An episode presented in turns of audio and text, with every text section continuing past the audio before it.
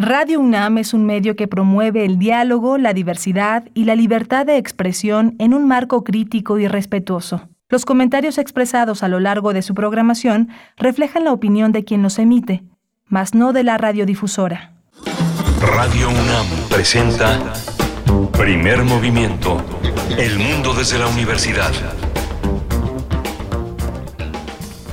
Hola, buenos días. Ya son las 7 de la mañana con 7 minutos. Es viernes 17 de diciembre y ya estamos enlazados con la Radio Universidad de Chihuahua, como todos los días, tres grandes ciudades en ese gran estado del país están enlazadas en esta, en esta mañana, Ciudad Cuauhtémoc, Ciudad Juárez, la gran ciudad de Chihuahua, Está ya en la cabina, en la información, eh, Frida Saldívar en la producción ejecutiva, está Arturo González en los controles técnicos, Violeta Berber en la asistencia a producción y en la conducción de primer movimiento, Berenice Camacho. Querida Berenice, buenos días. Buenos días, Miguel Ángel Quemán. Qué gusto estar contigo hoy viernes, viernes 17 de diciembre. Ya se empiezan a realizar pues las reuniones, hacer las, las reuniones para despedir el año, para compartir con quienes hemos trabajado, trabajado y, estado también en compañía durante este año. Pues ya estamos llegando a esos momentos en este 2021. Les saludamos, les saludamos con mucho gusto de estar en este espacio, en este espacio donde queremos generar diálogo de ida y vuelta con ustedes aquí en Primer Movimiento. Saludamos también a la Radio Universidad de Chihuahua, ya lo has hecho, en las tres frecuencias que nos alojan en el estado de Chihuahua, el 105.3, el 106.9 y el 105.7 de la frecuencia modulada. Hoy iniciaremos, bueno, tenemos muchas recomendaciones culturales y literarias y, teatrales. También vamos a iniciar hablando del el libro Las mexicanas que hicieron historia, que va ya en su tomo 3 Estaremos con su autor, eh, Pedro J. Fernández. Él es escritor y ganador de la distinción Caniem 2020 al libro del año infantil y juvenil por el título Había una vez mexicanas que hicieron historia, la segunda parte. Así es que vamos eh, a, conversar con este autor, Pedro J. Fernández, respecto a este pues particular manera y, novedosa, pero también ya con varios eh, ejemplos similares que, corren pues entre las manos de los chicos y las chicas eh, ya desde hace algún par de años, tres años aproximadamente, que podemos ver estos títulos, Miguel Ángel. Sí, vamos a tener un radiocuento en un radiocuento de descarga cultura que ha trabajado Violeta Torres con su genio tecnológico y musical. Eh, Mi madre vive aquí, de Isabel Zapata, es una publicación que hizo la editorial Almadía en 2019. Eh, la lectura está a cargo de Isabel Zapata. Eh, lo grabamos, estuvo realizado en Radio NAM con la asistencia técnica de Francisco Ramírez Chamorro y Paola Hernández. Vamos a tener después la presencia de Juan Melia, director de Teatro UNAM, para hablar del lanzamiento del Observatorio Teatral y su primer estudio por parte de Teatro UNAM, un observatorio teatral que es un espacio e intenta ser un espacio de encuentro e investigación planteado para generar y ampliar la información sobre la operación cotidiana de los espacios escénicos en México. Así es que bueno, va a estar muy interesante la charla con Juan Melia, director de Teatro UNAM. Sí, va a ser este informe. La UNAM se ha preocupado por eh, dar a, eh, ofrecer una perspectiva eh, académica de qué es lo que ha sucedido en un, en un ámbito en el que la percepción cotidiana, la, lo, lo, que llamamos lo fenomenológico, ha sido también clarificador, pero también oscurece todos estos aspectos, así que la infraestructura de Teatro UNAM permite ahondar en esta problemática. Vamos a tener también Parafernalia Teatro, es una compañía de activistas que celebra 10 años de trabajo, son alumnas de las Reinas Chulas eh, de Cecilia Sotres, ella es Ana Laura Ramírez, eh, actriz, cabaretera, activista, cofundadora de Parafernalia Teatro y una convencida de que el camino que siguieron las Reinas Chulas es un camino que se debe de seguir en el cabaret. Por supuesto, tendremos la poesía necesaria esta mañana hacia la tercera hora. Yo tengo el gusto de compartir poesía de viernes con ustedes. Vamos a tener en el Cineclub Hertziano la docuserie Resistencias Fílmicas. Vamos a tratar este tema con Claudia Loredo.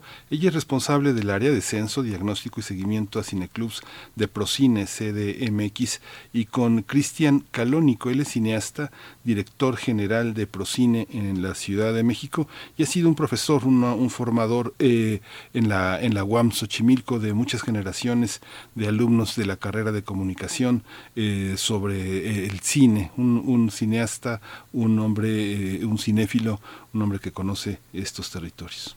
Así es, recientemente el sábado pasado, el sábado de, de, la semana pasada, se presentó esta docuserie Resistencias Fílmicas y vamos a hablar con dos de sus creadores. Muy interesante ver, de verdad, eh, acercarse al trabajo que realizaron en esta docuserie, a las periodistas, fotoperiodistas y, y mujeres de, del cine que fueron entrevistadas para esta docuserie. Vamos a tener los detalles en nuestra mesa de hoy y vamos en este momento también con información acerca de la pandemia COVID-19, información nacional, internacional y también de la UNAM. COVID-19. Ante la pandemia, sigamos informados. Radio UNAM. Secretaría de Salud informó que en las últimas 24 horas se registraron 169 nuevos decesos, por lo que el número de lamentables fallecimientos por la enfermedad de COVID-19 aumentó en México a 297.356. De acuerdo con el informe técnico ofrecido ayer por las autoridades sanitarias, en ese mismo periodo se registraron 2.627 nuevos contagios, por lo que los casos confirmados acumulados aumentaron a 3.927.265, mientras que las dosis de las diferentes vacunas aplicadas contra COVID-19 suman 139.820.373. Los casos activos estimados en todo el país por la Secretaría de Salud son 18.271. En información internacional, el Reino Unido registró ayer el mayor número de casos diarios de coronavirus desde que comenzara la pandemia, con 88.376 contagios confirmados ayer jueves. Chris Whitty, asesor médico de Inglaterra, dijo que están experimentando dos pandemias al referirse a las dos variantes de SARS-CoV-2 detrás de la mayoría de casos positivos en el país. Está Omicron y Delta. En, el Pleno del Consejo Universitario se aprobó el presupuesto que ejercerá la UNAM en 2022, que asciende a 48.802 millones 369.865 pesos. Es un monto que representa un aumento nominal del 4.6% y que propicia el cumplimiento de las actividades sustantivas de la UNAM. Durante la última sesión del año, el Consejo Universitario aprobó por unanimidad crear la licenciatura de Matemáticas para el Desarrollo, con la cual la oferta académica de esta casa de estudios llega a 132 carreras. Se impartirá en la Escuela Nacional de Estudios Superiores, la ENES Unidad Juriquilla. Eh, justamente en esta este máximo órgano de gobierno de la UNAM también aprobó por unanimidad designar profesores eméritos a los doctores Fernando Samaniego Verduzco de la Facultad de Ingeniería y María Emilia Lucio y Gómez Maqueo de la Facultad de Psicología. Vamos con recomendaciones culturales. Bajo la batuta del director italiano Massimo Cuarta, la Orquesta Filarmónica de la UNAM interpretará mañana sábado la suite de El Cascanueces de Opus 71 de Tchaikovsky. Eh, la transmisión en vivo eh, de esta actividad va a estar disponible en este, este, sábado 18 de diciembre a las 8 de la noche a través eh, de las plataformas de YouTube, de Facebook, de Twitter, de Instagram, de Música UNAM. Así que bueno, ya sabe cómo cómo acercarse. Y en este viernes de complacencias vamos a arrancar con música. Es una complacencia dedicada a Javier Ramírez Amaro. El 18 de diciembre se cumplirán dos años de la muerte de Patsy Andión, así que eh, carta a mi padre. Padre,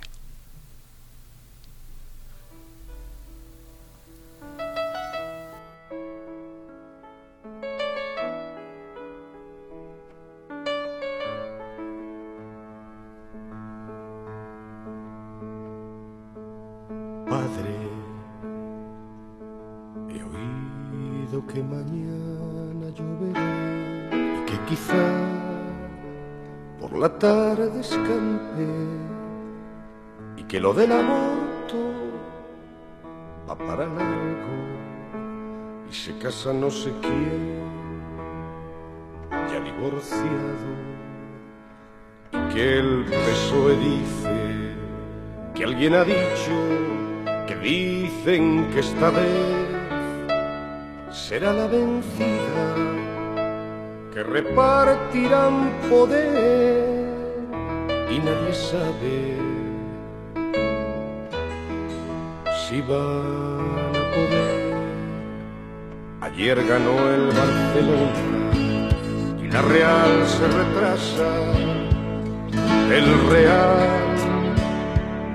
que sigue a cuestas con eso que pregonan por las trastiendas de que si los árbitros siguen en venta, mamá se queja de la pierna y estoy seguro que si quisiera hablar nos daría un susto si nos dijera a quién piensa votar. Y es que está mayor, aunque eso sí, y a pesar de lo del pie, está bastante bien. Gloria a quien conocerás, pero no así ella, te añora cada vez más y se lo calla. Le habría gustado seguro oír de charla. Ella ahora estudia y yo te escribo. Por lo demás, por aquí, con lo de siempre, dando vueltas y más vueltas al salario la gente. Primer movimiento. Hacemos comunidad en la sana distancia. Toma nota y conoce nuestra recomendación literaria. Hay una vez mexicanas que hicieron Historia 3. Trata de 50 mujeres mexicanas que se propusieron metas y las lograron. De acuerdo con la premisa de Pedro J. Fernández, todas pueden lograr lo que se propongan y alcanzar sus metas. Por esta razón, el autor presenta el libro titulado Había una vez mexicanas que hicieron Historia 3. Se trata de una trilogía que retoma la labor de mujeres talentosas que se desarrollaron en diversos rubros. Entre las mujeres eh, talentosas está eh, la vida de Adelina Sendejas Gómez, Amalia Mendoza, Doña Rosa Elena, eh, Elena Arismendi, Vargas Ulché, de muchas otras más. Algunas de ellas fueron científicas, deportistas, académicas o artistas. Pedro J. Fernández dice siempre ha estado a favor de los movimientos feministas y de garantizar el respeto de sus derechos reproductivos, laborales y sociales, los cuales han sido reprimidos por siglos, lo sabemos. Sí, postergados por esta lucha de igualdad. Eh, eh, este escritor, al lado de Penguin Random House y otras organizaciones, se unió para apoyar a la Fundación Hogar Justo Hogar, que promueve relaciones laborales justas con trabajadoras del hogar, trabajadoras domésticas, y lo hacen a través de la venta de playeras con diseños especiales. Vamos a conversar con Pedro J. Fernández acerca de Había una vez mexicanas que hicieron historia en su tomo 3. Pedro J. Fernández es escritor, autor de novelas y guiones para series televisivas. Desde julio de 2010 hace divulgación histórica y cultural de México a través de una sátira peculiar en Twitter con la cuenta arroba don Porfirio. Pedro J. Fernández, gracias por estar con nosotros una vez más. Bienvenido a Primer Movimiento, a Radio UNAM. Buenos días. Muy buenos días, muchas gracias. Hola, buenos días. Eh, bueno, es la tercera parte, es la, el, el, tercer tomo. Me, me imagino que habrá en el futuro otros 16, Pedro. Cuéntanos de este, cuéntanos de este tercer tomo, cómo está estructurado, quiénes, quiénes están adentro, qué mujeres, qué mujeres consideraste que valía la pena en este marco eh, tan difícil para el país eh, difundir la, las metas y los logros de unas mujeres como las que incluyes. ¿Quiénes están y qué características tiene el libro?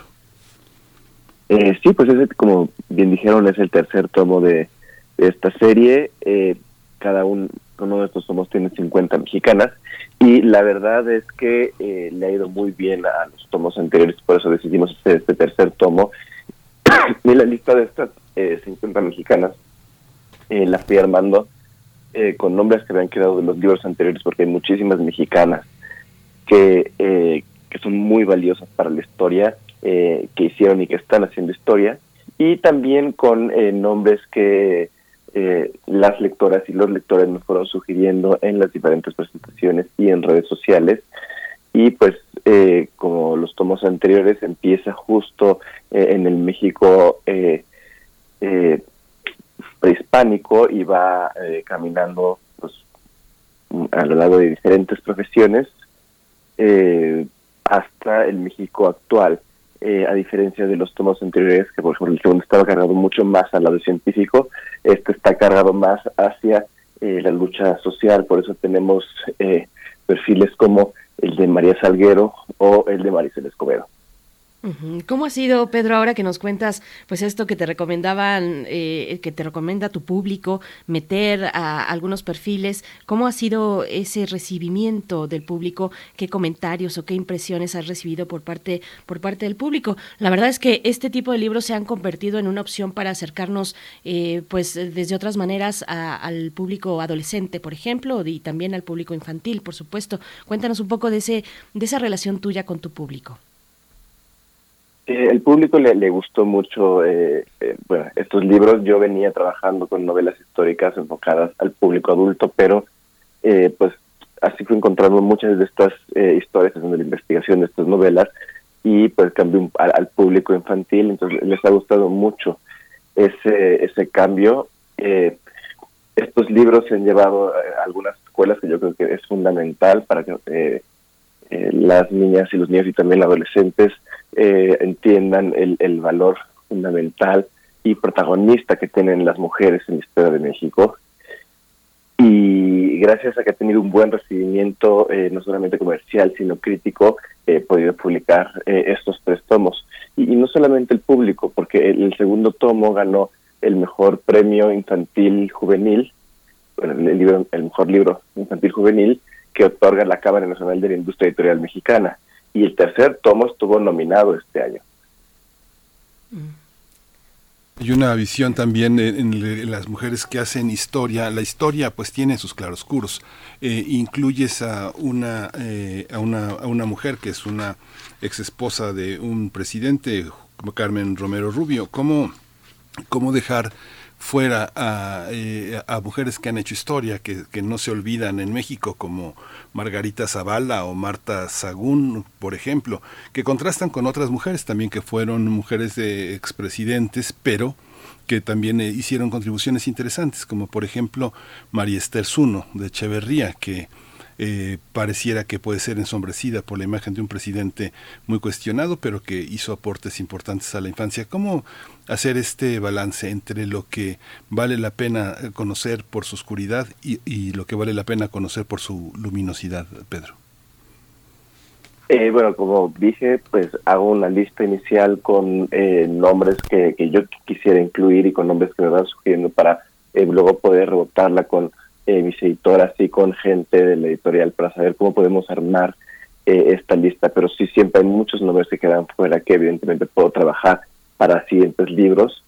Pero en este caso, eh, y creo que Carmen Romero Rubio es muy importante porque siempre vive a la sombra de, su marido y tiene grandes aportaciones en el sentido social y los que lean su perfil en el libro se van a dar cuenta por qué la puse, pero a veces le pasa mucho a estas mujeres que fueron borradas del historia, que nada más conocemos sus nombres como eh, la esposa de, mujer, de, un, hombre muy importante, la esposa de, un hombre muy importante, eh, o es la madre, o es la hija, y así es como las vemos en la historia. Entonces, eh, si, podemos sacarlas de esa perspectiva de verlas a través de un hombre y entendemos su historia, podemos expandirla mucho más.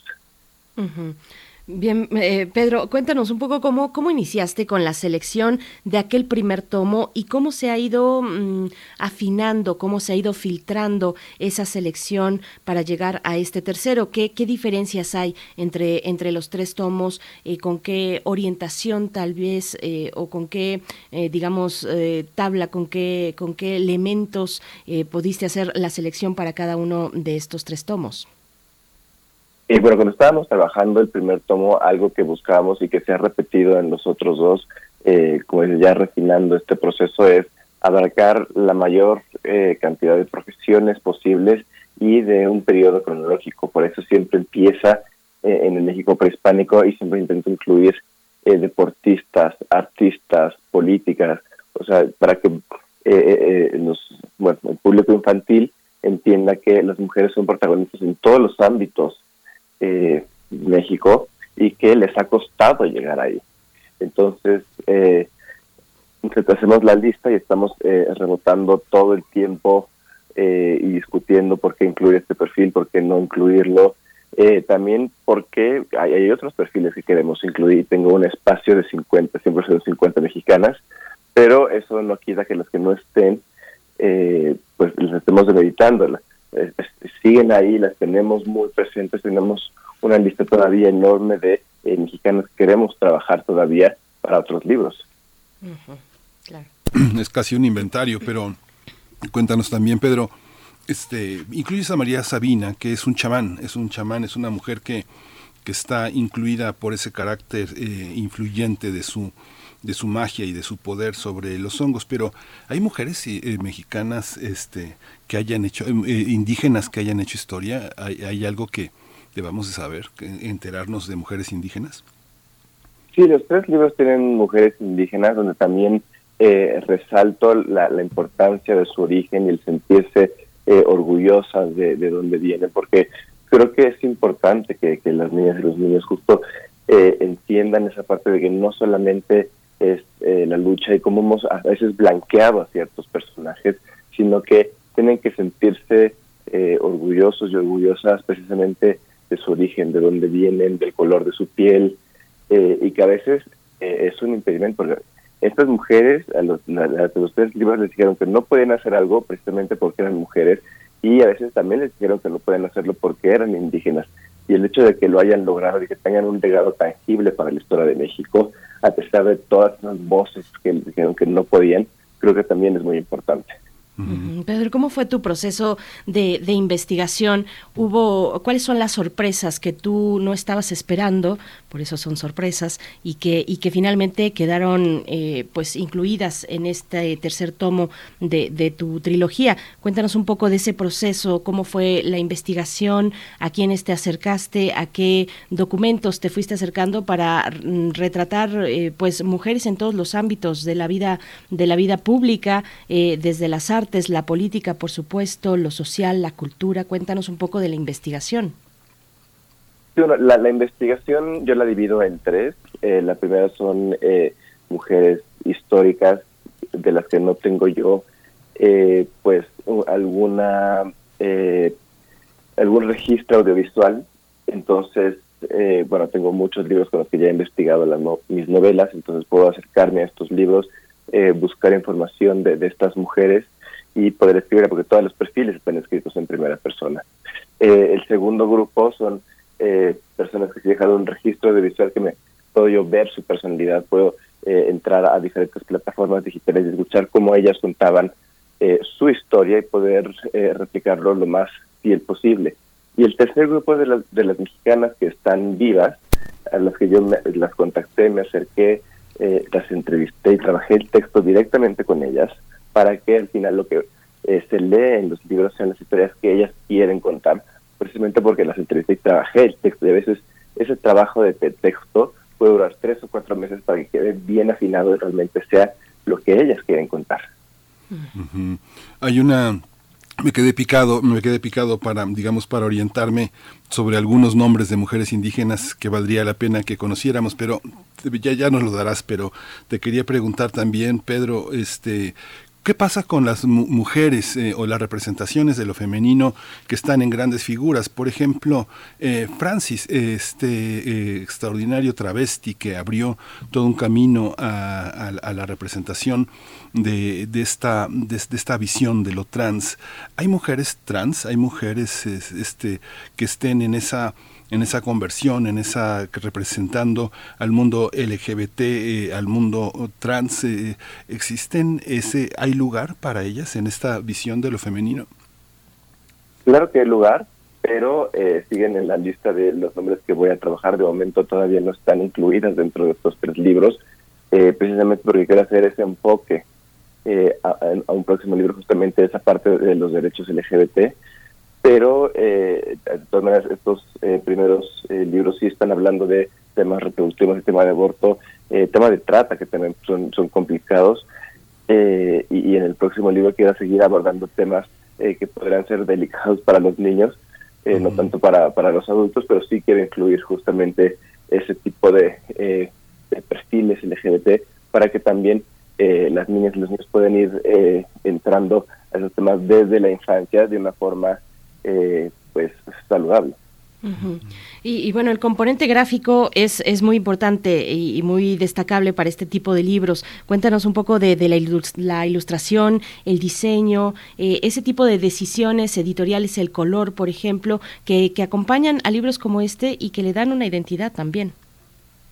Sí, yo digo que las ilustraciones son eh, el corazón del libro porque a veces no conocemos a algunas de estas mujeres y la primera impresión que tenemos antes de leer el texto son las ilustraciones. Entonces, yo trabajo eh, el texto, eh, la editorial se encarga de hacer esa conexión con eh, la ilustradora, la selecciona y le manda el texto para que pueda trabajar. Y pues yo estoy viendo todo el tiempo los bocetos para saber si, si, se adecua el texto o no se adecua el texto. En el caso de las mexicanas que están vivas, pues también ellas tienen esta opción de decir, ¿sabes qué? No me gustó esta ilustración, la quiero cambiar o quiero incluir algo. Entonces también eso me parece muy valioso y muy importante.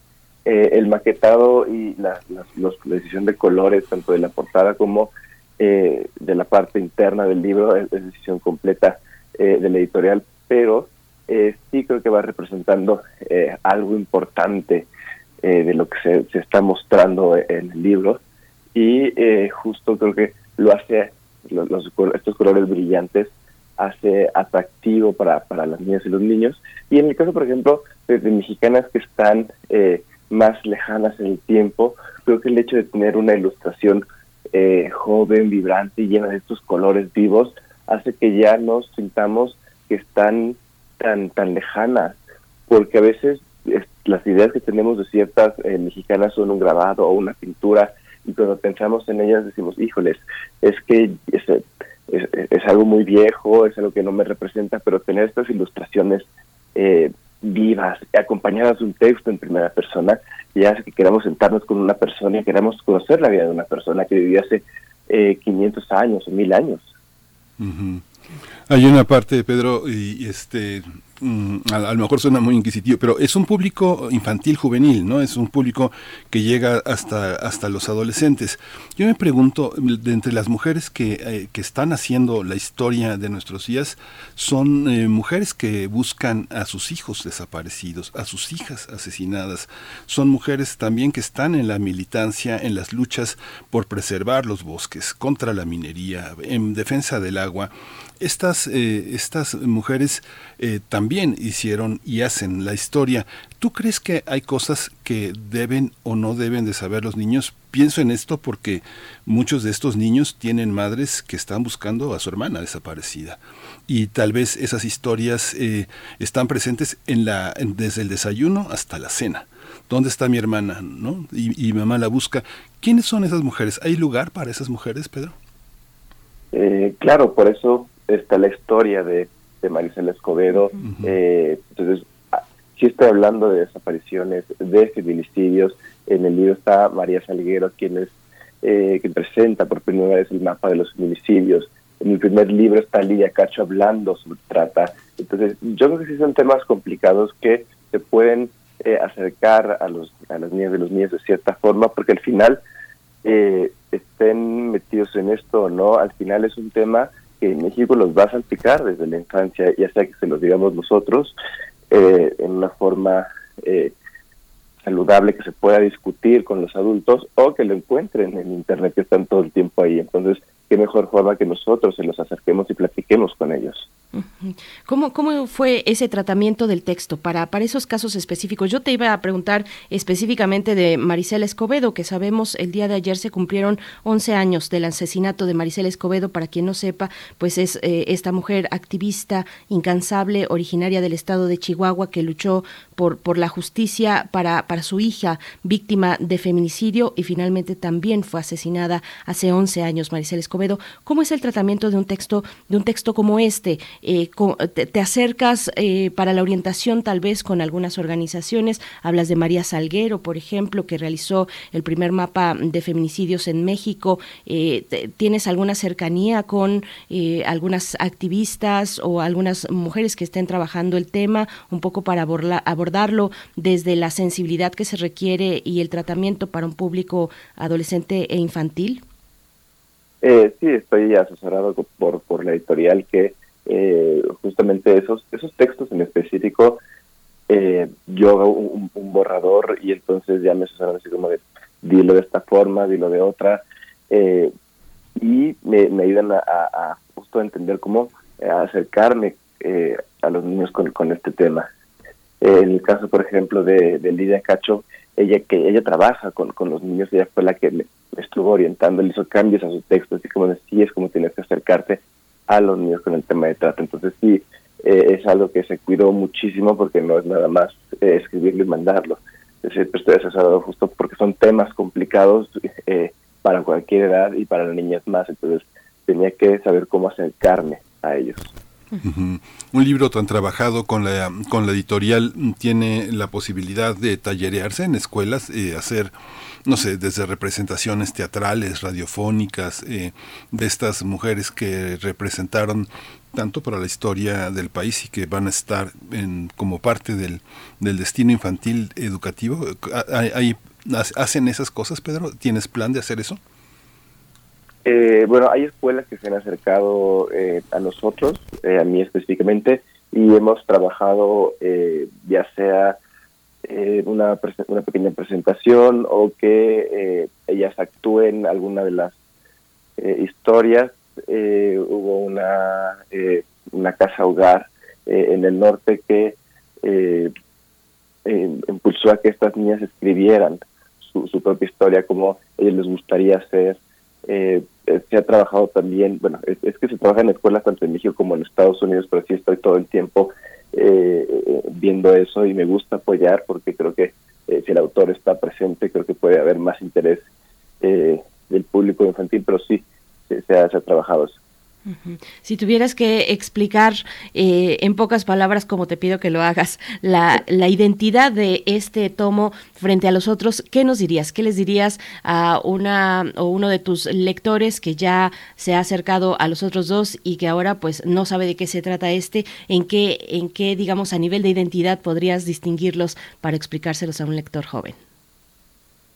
Eh, yo les diría que el primer tomo está enfocado a artistas, el segundo a mujeres científicas y el tercero a luchadoras sociales. Mm.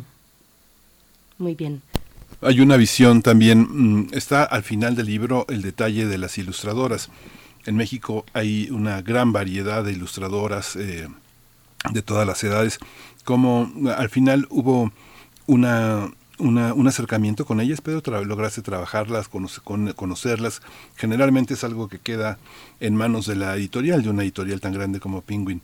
¿Cómo, ¿Cómo fue este acercamiento? ¿Cómo fue el acercamiento de las mujeres que dices que eh, finalmente te dieron la aprobación para publicar la versión que ellas querían leer de su vida? ¿Cómo fueron recibidas las ilustraciones por ellas? Eh, bueno, a las mexicanas que también les gustaron muchísimo las ilustraciones, eh, como digo, pues las trabajaron directamente sido eh, varias que hicieron eh, cambios para que se adaptaran a, o a la historia que estaban contando o a, su personalidad, entonces eso me gusta mucho. En el caso de las ilustradoras mexicanas, que creo que hacen un trabajo excepcional, durante el proceso del libro no trabajé con ellas directamente, siempre fue a través de la editorial, pero eh, digo, las, he tratado a través de, redes sociales, yo hemos platicado, eh, a mí me gusta mucho su trabajo y, digo, no, se ha podido, porque el libro casi no se ha presentado, digo, los tres tomos por, en, físico, digo, en persona por temas de, como digo, de COVID, pero me encantaría poder presentar estos libros con las ilustradoras presentes. ¿Qué sigue para ti, Pedro? ¿Te, vas a seguir un rato más con este tipo de formato que viene en el futuro para, para tus lectores y lectoras, por supuesto? Eh, bueno, antes de, continuar con, con, esta serie, eh, estoy escribiendo una novela infantil sobre eh, una mujer mexicana del siglo XIX, no puedo decir el nombre todavía, pero va a ser mi primera novela infantil justo para seguir hablando de historia a, las niñas de los niños de México. Muy bien. Fíjate, Pedro, bueno, tengo una, una pregunta más. Fíjate que a mí, a mí me, me, brinca un poco en el libro que a muchas les dices que son feministas, pero, pero este, hay feministas y hay activistas, ¿no? Hay mujeres que luchan, que luchan porque las mujeres tengan una mejor vida, pero las feministas, el feminismo, pues es una idea del mundo, es una idea que va acompañada de la práctica política, pero también de la práctica teórica. ¿Qué feministas que feministas eh, pueden estar cerca de los niños. Eh, las mujeres han sido en muchos territorios eh, estigmatizadas porque la protesta, hay muchas personas que no no la entienden como protesta, lo ven como destructividad. ¿Cómo, cómo, cómo explicar esa parte? ¿Cómo distinguir a las feministas de las mujeres que hacen algo por las mujeres? Eh, bueno, yo creo que eh, estos libros dicen claro que hay, muchas mujeres que independientemente de que se identifiquen o no como feministas, están trabajando para cambiar algo y que al final son ejemplos que podemos seguir. Entonces, eh, yo creo que es, contar estas, estas historias, hablar de, estas mexicanas que sí tienen logros y legados tangibles y que vayan inspirando estas historias. Creo que algo que, que tiene estos libros es que podemos ver cómo estas historias se van interconectando e inspirando a través de los siglos. Entonces, eh, pues si hay, si hay, una mexicana que es la primera en hacer algo, que tiene legados tangibles, que luchó toda su vida y que nos puede decir algo, pues quiero escribir sobre ella. Sí, y, esa pregunta, Miguel Ángel, tiene mucho sentido. Eh, en los años 70 todavía a algunas mujeres feministas les costaba nombrarse públicamente como feministas. Eh, está ahí el, testimonio que quedó eh, grabado, que quedó en la memoria sonora aquí en Radio UNAM de Foro de la Mujer con Alaí de Fopa.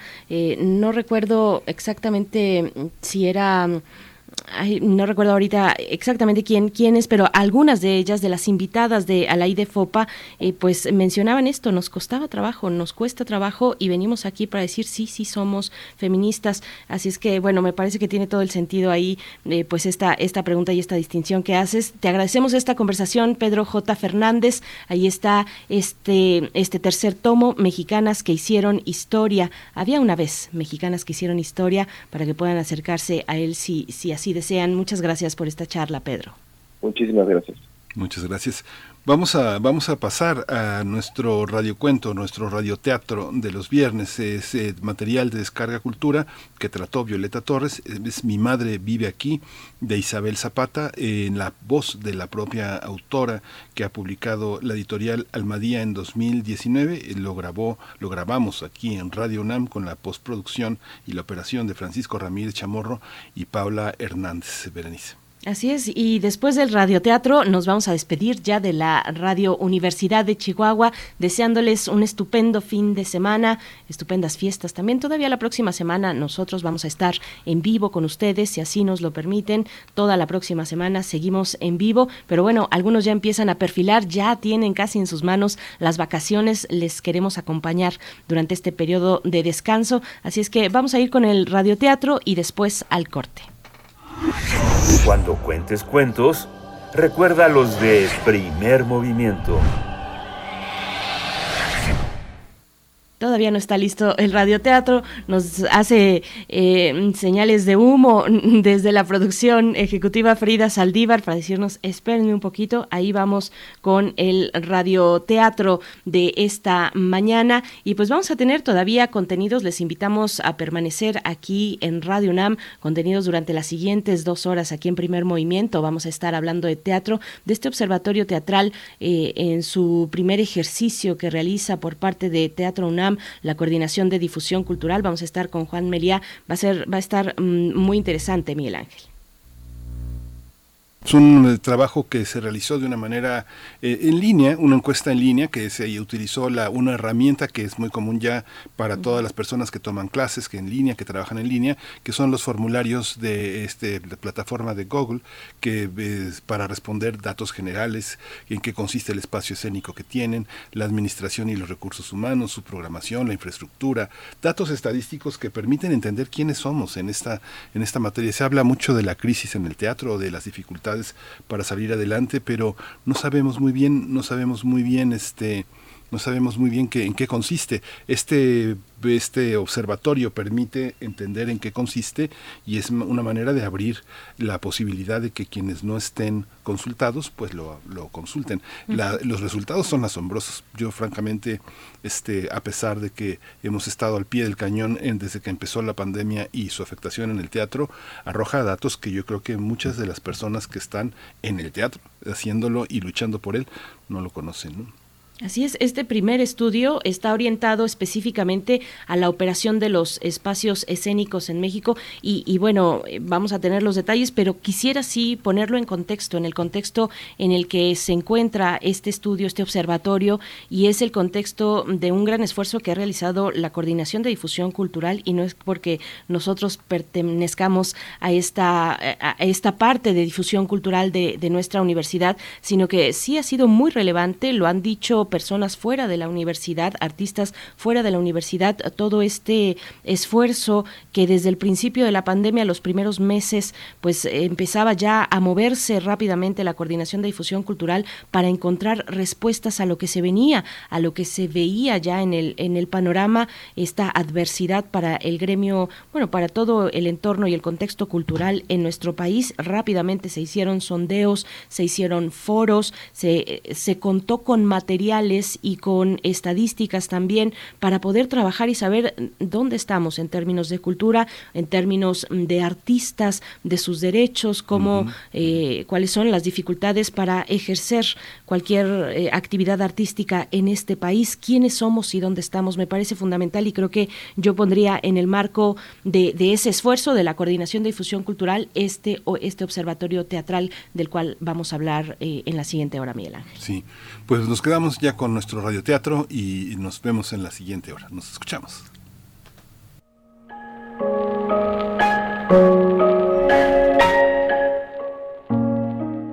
Mi madre vive aquí.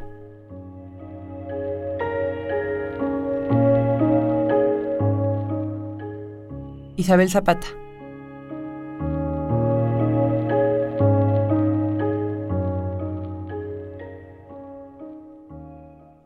Pabellón Roseto, larga esquina de verano, armadura de mariposas.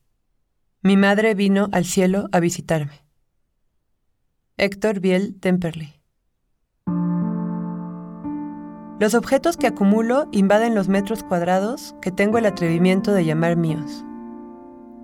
No es una revelación New Age ni una diatriba anticapitalista decir que por momentos siento que estas cosas se adueñan de mí el baúl amarillo de Olinalat y borrado de fotos viejas, el tintero de vidrio, la vajilla blanca de mi abuela, guardada en cajas de cartón desde hace años. Todo marcado por la enfermedad de sus dueños anteriores, con tumores en los pulmones y en el páncreas. La edición Aguilar de Cervantes empastada en piel, de la que mamá me leía por las noches, el cenicero que mi abuelo, fumador irremisible, llevaba en la maleta cuando entró al hospital por última vez la foto de cuando cumplí siete años y papá nos llevó a comer al San Angelín. Yo con mi vestido blanco y el cabello hasta la cintura, mamá de saco con parches en los codos, mi hermano con la adolescencia entera envolviéndolo en un blazer azul marino con botones dorados. Seguramente mis padres habían bebido y entrado en esa dicha. Nosotros tuvimos permiso de comer una isla flotante y correr por los jardines hacia la fuente a buscar a los gatos. 23 de abril de 1991. ¿Fue realmente un buen día? Lo fue en ese simulacro de papel y luz. En 2007 tuvimos que deshacer una casa y la vida que la ocupaba. ¿No es extraño que las cosas sobrevivan a sus dueños? Yo no debería tener archivos médicos ajenos, vajillas de hogares que han desaparecido, viejas fotografías que alguien recortó siguiendo el capricho de su propio recuerdo. mutilar fotos para cincelar la memoria es una tradición familiar. Mamá, artesana del recuerdo, dejó cientos de fotos descabezadas. Pero lo que no aparece en la fotografía también habla, grita incluso. En Cuando las mujeres fueron pájaros, Terry Tempest Williams cuenta cómo un día de enero que la nieve tocaba la ventana con insistencia, su madre le dijo que le dejaría todos sus diarios bajo la única condición de que no los abriera hasta que ella hubiera muerto. Una semana después, cuando el plazo se cumplió y Terry fue a los estantes a recoger su herencia, encontró los cuadernos en el punto exacto donde su madre dijo que estarían. Abrió el primero y vio que estaba en blanco. El segundo en blanco. Y así el tercero y el cuarto y el quinto. Una revelación muda, un despliegue de incógnitas, el aullido de lo que elegimos no decir. Las páginas de los diarios de Diane Dixon Tempest estaban en blanco, no vacías. Su voz resonó en ese llano cristalino. Lo que vuelve útil a un recipiente es el espacio que no ocupa, apunta el Tao Te King.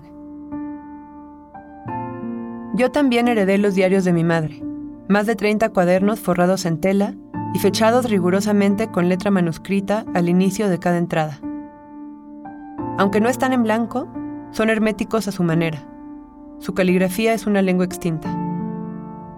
Los mantengo siempre cerca porque conozco sus propiedades mágicas, pero cuando abro alguno, descifro apenas una o dos palabras como frutas maduras que se separan de la rama del renglón. No transcurre el tiempo en esa geografía. Los garabatos son agujeros negros que absorben cualquier versión de mí que se les acerque. Prefiero recolectar los pedazos y acariciar sus bordes rotos, pegarlos con resina de oro siguiendo el arte del kintsugi. Me reconozco en las fisuras de esa caligrafía quebrada. ¿Qué más puede hacerse con la colección de diarios que contiene la vida de tu madre muerta? ¿Cómo contar una historia de la que solo conoces el final? Ser el menor de los hermanos significa que todo pasó antes que tú. Te perdiste los principios, pero allí estarás cuando todo termine.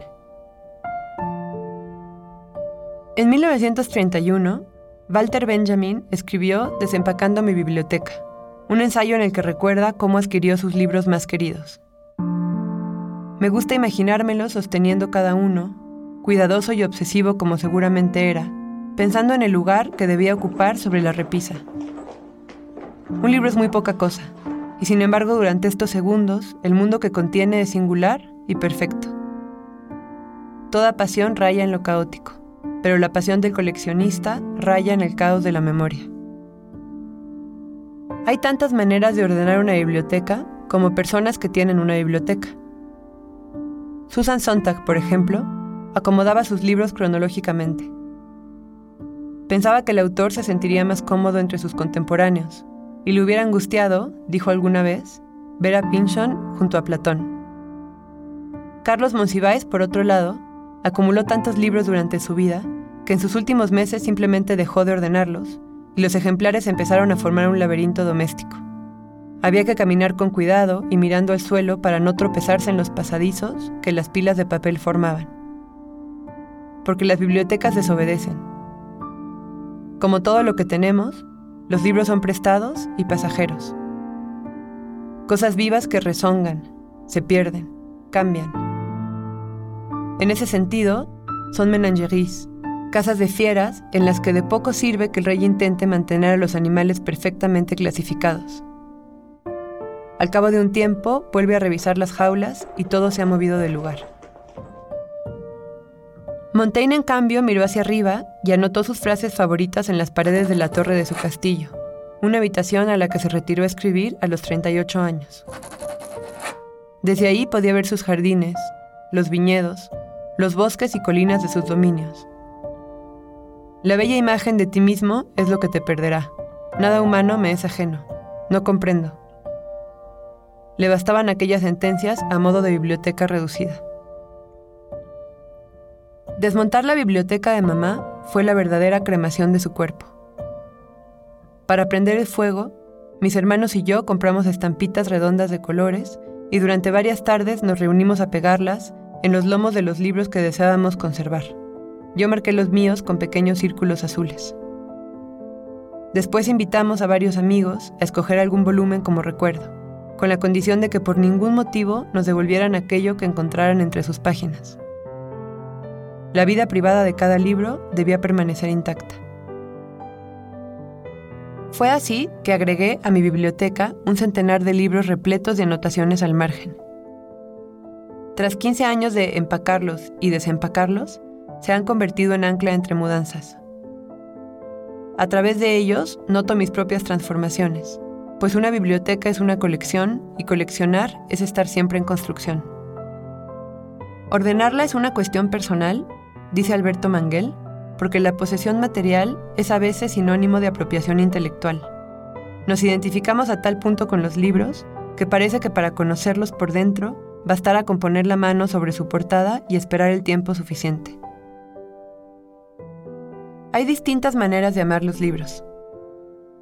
Algunos se acercan a ellos con amor cortés, como si cuidarlos implicara mantenerlos como nuevos, ajenos al paso del tiempo.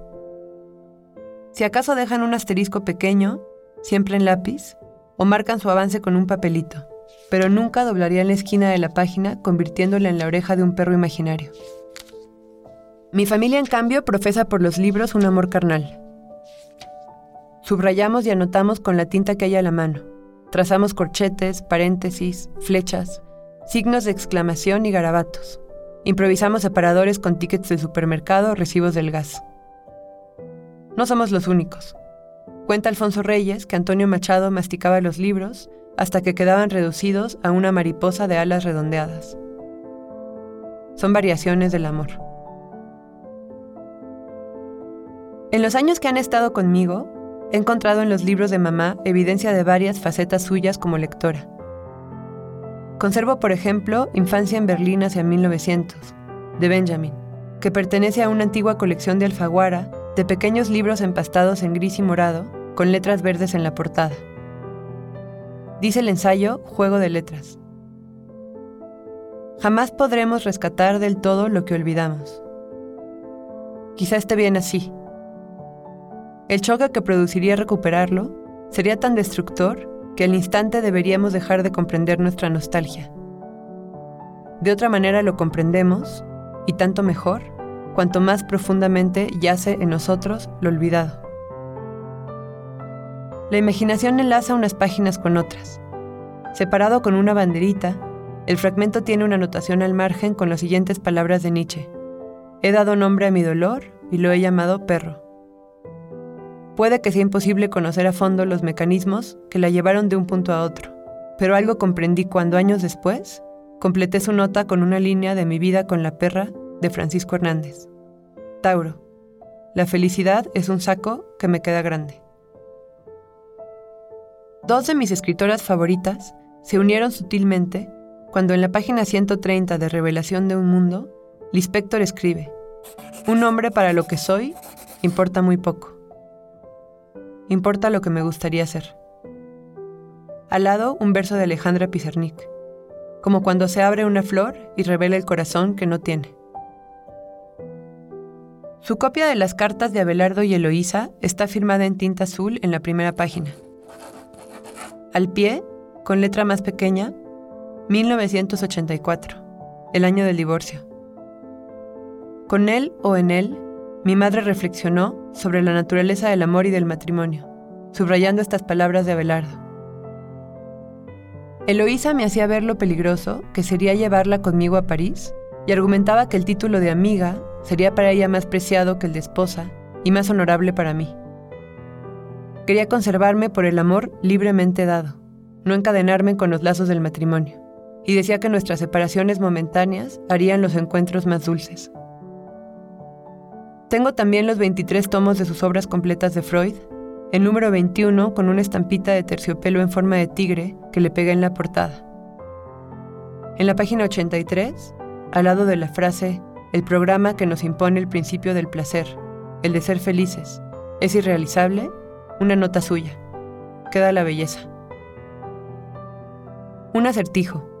¿Por qué dobló la esquina de la página, que contiene la entrada dedicada a Horus, del Diccionario de los Símbolos de Jean Chevalier? No escribió nada al margen, pero subrayó una oración con marcador amarillo, es decir, con decisión. Se lo ve siempre combatiendo para salvaguardar un equilibrio entre fuerzas adversas y para hacer triunfar las fuerzas de la luz. Hacer triunfar las fuerzas de la luz. Más que en sus libros, fue en sus notas al margen que mi madre dejó su legado más valioso, una forma de encontrarme con ella. Los actos de leer y escribir están tan íntimamente vinculados que subrayar y anotar libros funciona a veces como sustituto de la escritura misma. En La vanidad de subrayar, Fabio Morábito menciona a un amigo suyo que no publicaba porque no habría soportado ser subrayado. Temía que el criterio errado del lector, en su faceta minúscula, la marginalia es una forma democrática de crítica literaria, dejara fuera partes de su libro que a él le parecían fundamentales. Quería escribir un libro subrayable de la primera hasta la última palabra. Alguna vez hubo en mi casa un libro hermano de infancia en Berlín hacia 1900. Su nombre era Dirección Única y reunía textos y aforismos, pequeños pasajes inclasificables, publicados por Benjamin en 1928. Mamá lo prestó y no volví a verlo.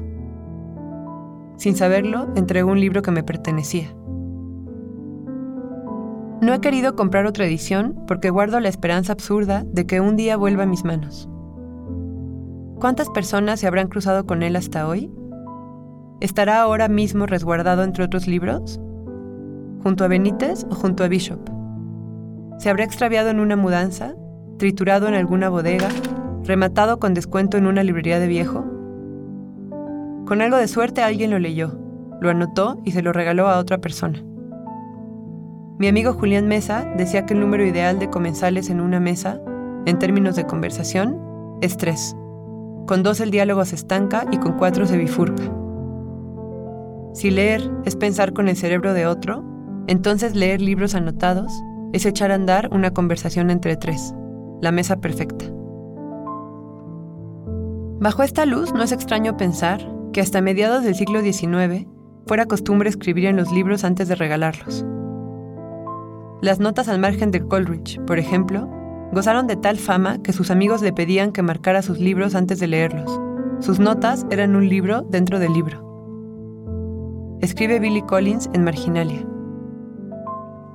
Todos nos hemos apropiado del blanco perímetro y tomado una pluma, aunque sea para mostrar que no solo estamos acostados en el sillón pasando páginas, sino que dejamos una idea a la orilla del camino, plantamos un pensamiento al margen. Hasta los monjes irlandeses, en sus frías escriptoria, garabatearon en márgenes de los evangelios breves notas sobre las penas de copiar, sobre el pájaro que cantaba cerca de la ventana o la luz solar que iluminaba su página. Hombres anónimos emprendiendo un viaje hacia el futuro en una nave más duradera que ellos mismos. Las anotaciones al margen son entonces viajes hasta un momento en el futuro en donde alguien recostado en otro sillón sentado en una ventana en la que canta un pájaro distinto, tendrá el libro entre sus manos y transformará el monólogo en diálogo. Leer los libros que mamá notó es hablar con ella, y la conversación es una forma del amor. Así fue como vencimos a la muerte. El último libro que leyó se llama La escritora vive aquí y tiene en la portada la fotografía de una casa blanca de techo triangular que yo imaginaba como un buen lugar para esconderme del horror de aquellos días.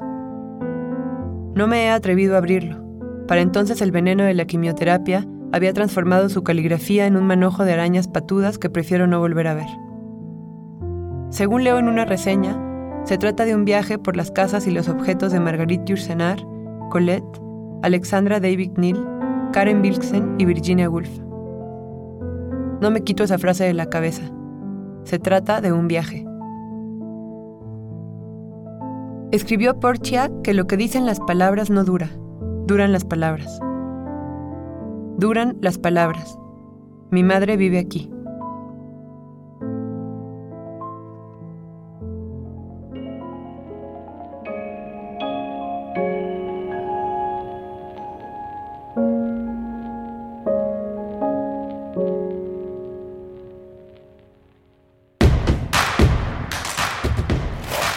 En redes sociales. Encuéntranos en Facebook como Primer Movimiento y en Twitter como arroba PMovimiento. Hagamos comunidad.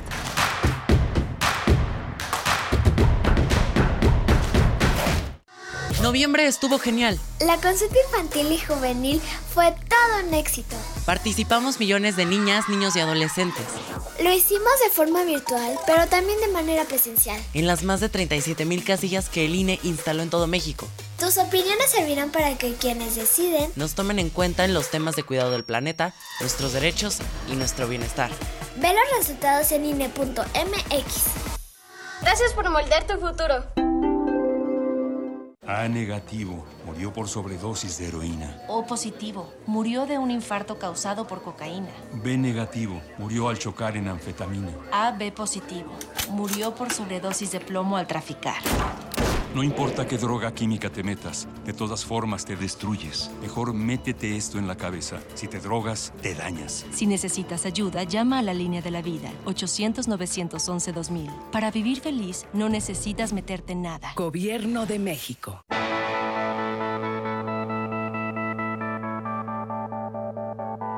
La imaginación al poder.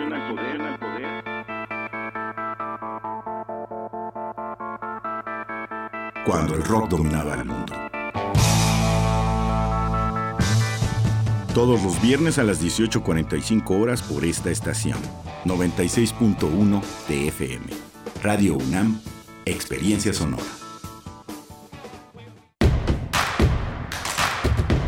Queremos escucharte. Llámanos al 55 36 43 39 y al 55 36 89 89. Primer movimiento. Hacemos comunidad.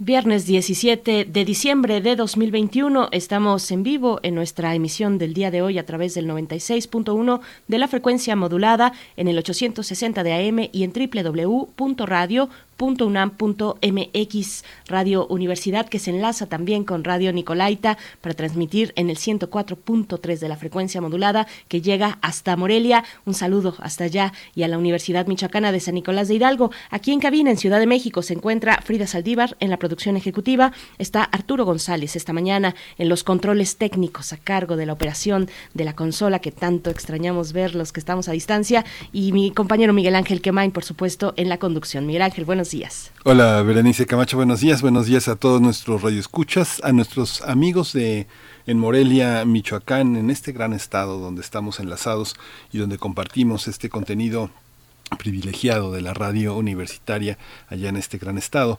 Tenemos una hora interesante. Vamos a hablar ya con Juan Melía. Él es, eh, lanza el Observatorio Teatral y su primer estudio por parte de Teatro UNAM, de la cual es eh, titular, él es director de Teatro UNAM, un hombre de teatro un académico y un, un, hombre de la práctica teatral. Vamos a tener también Parafernalia Teatro, es una compañía de activistas que celebra 10 años de trabajo. Ana Laura Ramírez es actriz, cabaretera, activista y cofundadora de para, para, Parafernalia Teatro, que es una alumna de Cecilia Sotres, una alumna de las Reinas Chulas, y sí hay que destacarlo porque el cabaret parece ser que es también una tradición que se enseña de generación en generación y que se, se, se hace en relación con lo que se aprende con los maestros, con los mayores, con los hermanos, hermanos mayores. Por supuesto, que se aprende en los talleres y que se aprende también en las noches de cabaret y de, y de teatro. Así es que bueno, estaremos eh, con estos contenidos a lo largo de esta hora. Rápidamente les comentamos, tenemos un ejemplar de Había una vez mexicanas que hicieron historia. Estuvimos conversando en la hora anterior con su, eh, con su autor, Pedro J. Fernández. Y bueno, mm, van las instrucciones para que ustedes se puedan llevar este ejemplar. Tienen que buscar nuestra publicación en Twitter, ya hay ahí una publicación con la imagen del libro que nos eh, invita precisamente y que nos señala eh, que eh, a, la participación por un ejemplar, ahí tienen que comentar y su comentario tiene que incluir a quién le regalarían este libro, díganos a quién le regalarían este libro y por qué. Y no olvidar, no olvidar, muy importante, poner el hashtag mujeres mexicanas y así se van a llevar el ejemplar que tenemos de Había una vez, mexicanas que hicieron historia de Pedro J. Fernández. Así es que bueno, están ahí las coordenadas. Les saludamos en redes sociales a todos los que están por acá. Miguel Ángel G. Mirán, eh, Selene Velázquez desde el norte del país, Flechador del Sol muy temprano, Alfonso de Alba Arcos está también por acá, eh, ya dije Miguel Ángel Gemirán, que es el primerito siempre desde temprano, nos manda saludos, así es que bueno, gracias, gracias a ustedes por escribir y a todos los demás por su escucha. Vamos ya con nuestra nota nacional. Vamos. Primer movimiento. Hacemos comunidad en la sana distancia.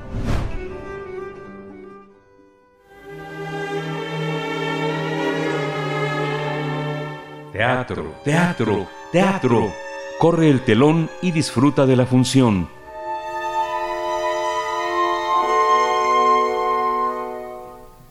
La dirección de Teatro UNAM lanzó ayer el Observatorio Teatral con el objetivo de ser un espacio de encuentro e investigación planteado para generar y ampliar la información sobre la operación cotidiana de los espacios escénicos en México. Entre sus funciones se encuentra la de elaborar encuestas nacionales específicas dirigidas a quienes coordinan, construyen, crean y programan las actividades escénicas en México. También fue presentado el primer estudio de este observatorio, Operación de los Espacios Escénicos en México, que se enfocó en conocer las diferentes realidades de la operación, tanto legal como administrativa, formas de contratación del personal, presupuestos, ingresos, programación, promoción y difusión, entre otros temas. En esta encuesta participaron 105 espacios escénicos distribuidos en diferentes estados del país. El periodo de recolección de la información fue del 14 de diciembre de 2020 al 28 de septiembre de 2021.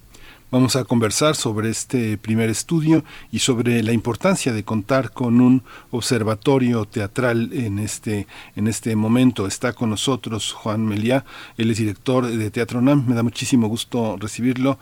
Juan Meliá, eh, mucho gusto, buenos días. Muy buenos días, Berenice Miguel Ángel, un, honor y, una alegría, como siempre, estar con usted. Gracias, Juan. Gracias también para nosotros, lo es Juan Meliá, bienvenido a Primer Movimiento una vez más. Cuéntanos cuál es la necesidad que se encuentra detrás de, de, generar, de construir este espacio, este observatorio teatral. Bueno, la razón de ser y la necesidad de este trabajo nació a partir de eh, los meses más difíciles de la pandemia, de este extraño y lento eh, proceso de dos años casi que estamos eh, viviendo todos juntos, en donde eh, el gremio teatral en particular y en general el ámbito cultural, sumado a toda cómo nos impactó socialmente, vimos cómo nuestra disciplina, nuestras disciplinas, se tenían obligatoriamente que poner en pausa, ¿no? Eh, los eh, procesos de creación, sustento, eh, movilidad, reflexión eh, se estaban condicionados y también la, la, forma de habitarlos, tanto creativa como económicamente. Y, y hubo una serie de estudios, algunos de ellos generados desde Cultura UNAM, otros desde la Secretaría de Cultura eh, federal, otros desde ámbitos independientes y también a nivel internacional, que nos dieron eh, imágenes y, datos sobre cómo estaba impactando eh, en el ámbito más general ¿no? dentro de nuestras nuestro hábito, espacio habitual de vivir, en este caso que es lo cultural. pero también nos dimos cuenta que había una enorme falta de datos más específicos por disciplina. ¿no? En relación a cómo era realmente nuestra forma de construir, trabajar lo teatral y de eh, cómo entre todos aquellos que formamos parte del medio, ¿no? Eh, no teníamos la información suficiente. De ahí nace el interés de crear observatorio teatral, este espacio de trabajo, ¿no? de reflexión conjunta y de generación de datos eh, de forma común, ¿no? para posibilitar cada año ¿no? Estudios diferentes sobre aquellas cuestiones que más necesiten eh, una observación puntual. Y por eso iniciamos con este primer estudio que bien mencionaron ustedes, se titula Operación de los Espacios Escénicos en México. Esa es la razón y la necesidad. Fíjate Juan que eh, eh, este estudio, bueno, a, mí me sorprende, me sorprende mucho con todo y que pues sí es una es un territorio que me importa y del que participo, pero esta, este estudio lo que muestra es eh, realmente también en el fondo eh, las características de una rendición de cuentas específica del sector teatral. Mucho del sector teatral, y bueno, tú lo sabes perfecto, está dentro de los apoyos estatales, eh, municipales y federales, los federales de México en escena, iniciativas que ha tenido la Secretaría de Cultura Federal para reactivar muchos espacios amenazados con cerrar por la pandemia y otros espacios que también corresponden a, lo, a los espacios estatales. Eh, cuéntanos un poco eh, cuáles son eh, los, umbrales que podemos cruzar a través de un trabajo como este. lleva a muchos territorios, por una parte también la infraestructura, la rendición de cuentas, las características también de, este, de, la infraestructura en los propios estados, la importancia de las capitales para generar eh, la promoción del teatro, la dificultad de hacerlo en los municipios. Pero bueno, tú eres el experto y tú eres quien está eh, eh, de la mano con este trabajo. Cuéntanos un poco estos umbrales, estas posibilidades de lectura que nos ofrecen estos números. En, primer lugar, considero que los expertos somos todos aquellos que de alguna manera habitamos lo que es la disciplina, ¿no? desde los públicos hasta quienes programamos, producimos, aplaudimos una obra o como ustedes, eh, eh, analizan lo que está aconteciendo y lo hacen, lo difunden, lo hacen público, lo, lo, ponen en crisis. ¿no? En, eh, en esta ocasión no apostamos por analizar en primer lugar un punto fundamental que consideramos que era absolutamente necesario poner desde otra visión. ¿no? Normalmente los espacios escénicos son analizados tanto por las obras que ponen ¿no? anualmente, en, eh, temporada, eh, eh, o bien por la cantidad de asistencia que tienen. ¿no? no tenemos muchos más datos ¿no? que estos dos. ¿no? Lo podemos ver en, en anualmente con los estudios que desarrollan, sea vía la cuenta satélite basada en el convenio Andrés Bello o vía la convocatoria, la encuesta, perdón, que hacen que se llama de asistencia a espacios culturales anualmente. En, pero dentro de aquello que convive para poder lograr que una obra se presente, que es un rango amplísimo de personas, procesos, intereses, procesos de difusión, en, eh, todo eso tenemos muy pocos datos. Entonces quisimos enfocarnos a ello, no solamente en el ámbito independiente, sino también en el público. Por lo mismo, eh, trazamos un proyecto que se basó en encontrar desde dónde podíamos preguntar y a quiénes. Y encontramos que podíamos hacerlo a través de eh, el sistema de información cultural y la base de datos que hay, el directorio que hay eh, de teatros en el país. Este es un directorio en construcción permanente, ¿no? que además, cuando lanzamos la, encuesta, muchos de estos teatros estaban totalmente cerrados por el tema de la pandemia y el necesario aislamiento. Entonces fue muy complejo para los propios teatros contestar. ¿no? ¿Por qué? Porque no es una encuesta la que lanzamos, un cuestionario de responder sí o no, ¿no? sino que tenías que entrar a tus informes anuales, revisar tus organigramas, ver, eh, eh, tenían que participar varias partes de quienes trabajan con, con, cada uno de los teatros, sea la administración, sea el área de difusión, sea el área de producción, sea hasta eh, toda la parte laboral, ¿no? Y a partir de ahí, lo que buscábamos, Miguel Ángel, no era solamente un tema de rendición de cuentas, sino de cómo construir entre todos una lectura, una fotografía instantánea, una radiografía de nuestra forma de operación, y que eso nos diera eh, fortalezas y debilidades, que es para lo cual se hacen estos estudios. Eh, ver dónde se produce, quién produce, quién invierte recursos en producir o quién solamente recibe obras ya producidas. ¿Cómo se sostienen los teatros, tanto los independientes como los públicos? ¿Cuánto importa las rentas en los teatros como ingreso? O las condiciones laborales, por ejemplo, un tema eh, que en medio de la pandemia fue un absoluto foco rojo en el ámbito cultural, en el que, en otros países se ha hablado de el estatuto del artista o de todo aquel que trabaja en lo cultural, ¿no? para no pensar solo en el creador como el único que debemos tomar en cuenta en el proceso. ¿no? Y que nos dimos cuenta, y el estudio lo, lo pone eh, todavía más claro, que muchas de las personas que trabajan en lo teatral tienen trabajos solamente temporales, con unas condiciones laborales muy, muy débiles, ¿no? O que las salas independientes, por ejemplo, tienen unos retos a veces mucho más fuertes que enfrentar, tanto para sostenerse como para traer eh, público a sus salas, que las salas públicas que están más protegidas presupuestalmente y que están también eh, laboralmente más protegidas con diferente tipo de, acompañamientos para sus trabajadores. Entonces, todo eso creo que es muy importante tenerlo de manera clara, sobre todo para, entre todos.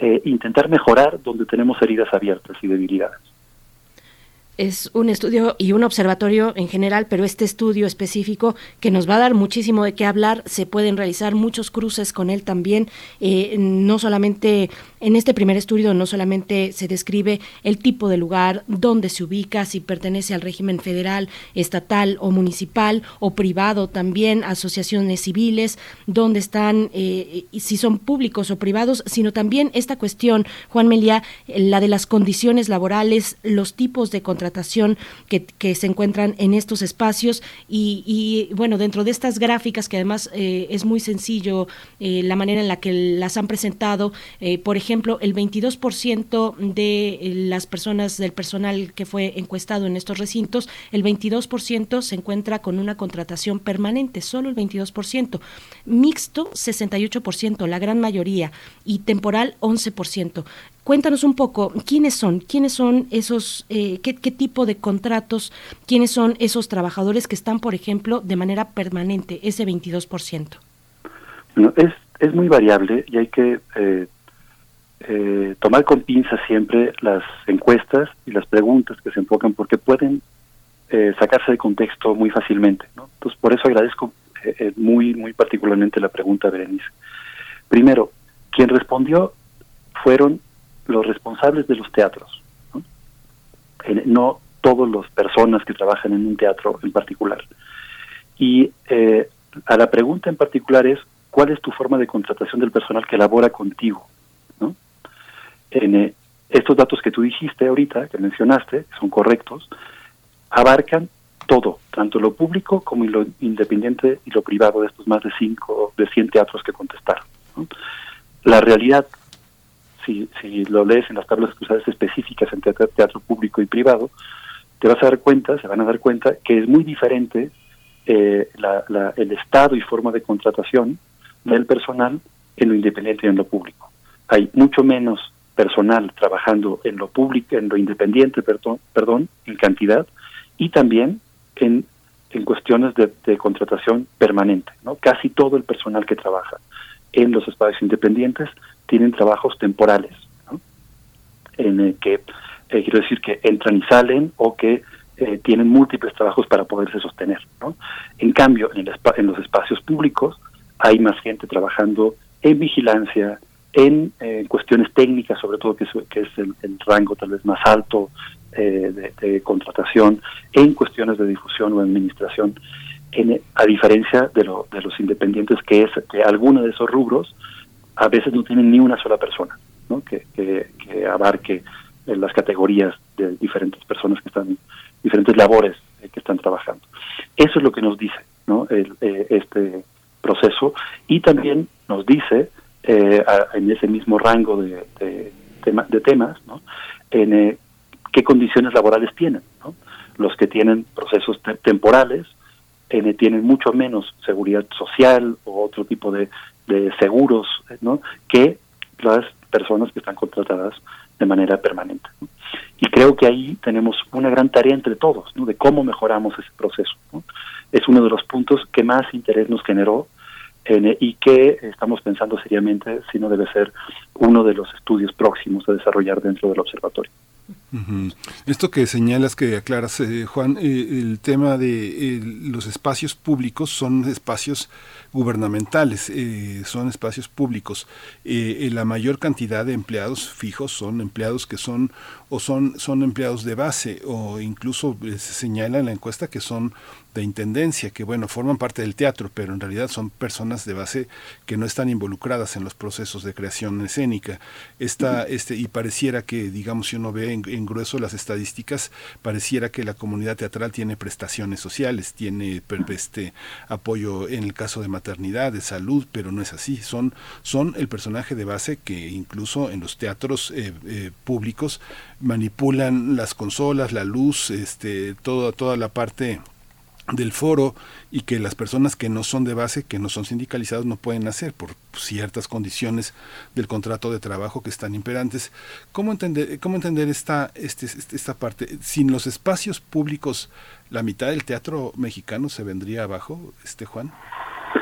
Es, es una muy buena reflexión y es de los temas que, que en enero, a partir de que podamos generar eh, que, se haya conocido más el resultado del estudio y podamos generar mesas de trabajo sobre esto, es uno de los temas que seguramente saldrá. Y te agradezco mucho, Miguel Ángel, que, lo hayas eh, comentado.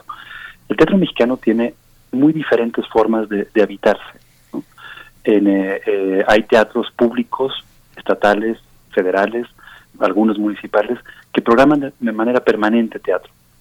hay otros que no, hay otros que ni siquiera el teatro lo, lo, tienen como una forma eh, más, es más bien accidental su programación, ¿no? no eh, eh, se utiliza más bien para otro tipo de, actividades culturales o sociales.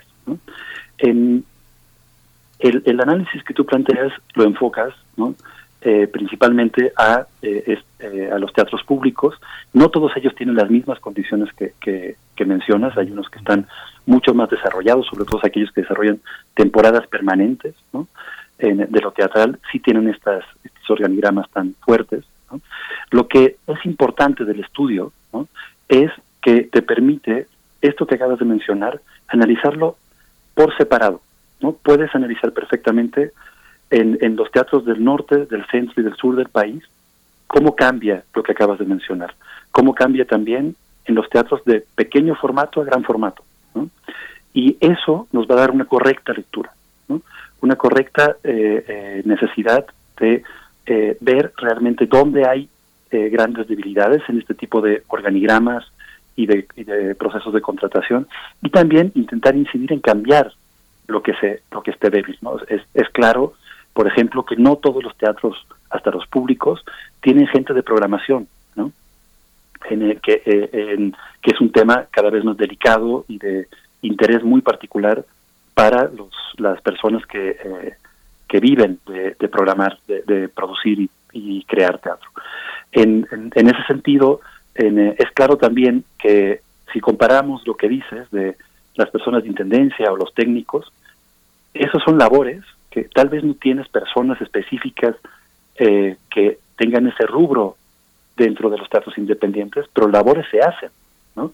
El teatro está limpio, el teatro te recibe, te cobra un boleto, te lleva a tu lugar, el independiente también, y tiene un equipo técnico que, en muchas ocasiones son los propios creadores. ¿no? En, eh, esa realidad es muy importante analizarla, hablarla y a partir de eso también ver cómo puede ayudar a construir mejores condiciones ¿no? en, todos sentidos. Y, eh, y te, agradezco, te agradezco que lo pongas en la mesa.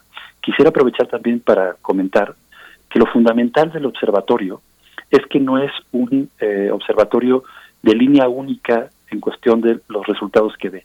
En este primer estudio, por ejemplo, ya le solicitamos a un especialista independiente que hiciera un análisis de, su visión de los resultados de, de todo el estudio. ¿no? Pero van a suceder dos cosas. Una, que vamos a generar mesas y, conferencias sobre los resultados, invitando, por supuesto, tanto a especialistas públicos independientes del país y de diferentes regiones del país para que nos den una lectura desde su realidad, su, su conocimiento y sobre todo estamos ya generando, está totalmente consultable de manera abierta, todos los resultados y utilizables. ¿no? En, eh, los investigadores o eh, eh, especialistas de, medios de comunicación, de revistas, de universidades, que quieran meterse a lo que aquí se encontró, ya pueden acceder a las bases de datos de SPSS y de Excel para generar ellos sus propios cruces. Y eso va a dar eh, información específica en cada uno de los rubros. En este, por ejemplo, que tú estás tocando, Miguel Ángel, de a ver quiénes quiénes trabajan dentro de los teatros, cómo está la conformación de los organigramas entre los públicos y los independientes, pero cómo está en el centro y el sur del país. ¿Y eso qué nos dice? ¿no? creo que ahí vamos a tener también grandes realidades. Juan María, otra cuestión, la de los ingresos anuales. ¿Con qué se sostienen estos, estos recintos si pensamos en, en términos de ingresos anuales, ya sea vía taquilla o patrocinios privados? Por otro lado, cuéntanos un poco de esta, que es también otra de las gráficas que presentan. Bueno, ahí es uno de los temas más, más duros y, más eh, difíciles, ¿no? Pero que creo que también esta fotografía que se toma. Eh, nos da eh, claramente eh, que la taquilla tiene un valor fundamental, ¿no? que, que los patrocinios en algunos casos también, y que para algunos teatros, sobre todo privados, las rentas, perdón, públicos, las rentas. En, pero que hay una enorme falta todavía de construcción de público. Y que en, ese tema debemos enfocarnos todos. Debe ser absoluta prioridad el aumentar la cantidad de público que asista, que adore el teatro. eso lo veíamos desde eh, eh, hace ya algunos meses, ¿no? Y por eso también, eh, perdón que me salga un poco del tema del observatorio, pero desde Teatro UNAM generamos el Seminario Internacional de Desarrollo de Públicos, porque vimos que era una absoluta necesidad. Y este seminario fue tomado por más de 40 instancias públicas independientes, tanto nacionales como internacionales, y, fue impartido por especialistas de altísimo nivel internacional, bajo una obsesión, ¿no? La misma que ahorita pones eh, tú en la mesa, eh, Berenice, que es si la taquilla es tan importante, ¿no? Debemos trabajar en que tengamos unos niveles de asistencia mucho mayores. Y, y, eso creo que es una tarea absolutamente fundamental. ¿no? necesitamos hacer, tomando en cuenta que el teatro es una disciplina que necesita ser apoyada para sostenerse, que no puede todavía vivir como podría ser en cierto momento el cine o, la música en ciertas en ciertos ámbitos por sí misma o eh, todo el ámbito, por ejemplo, de los videojuegos, hablando de cultura en un, eh, proceso lo más amplio posible. El teatro no está en esa situación, por eso necesita contar con un balance muy importante de sostenes e impulsos desde lo público en los tres niveles, lo federal, lo, diría los cuatro, lo los cinco, perdón, lo federal, lo estatal, lo municipal, lo universitario, y también el ámbito de la colaboración internacional. ¿no? Ese, esa inversión desde lo público debe estar presente. ¿no?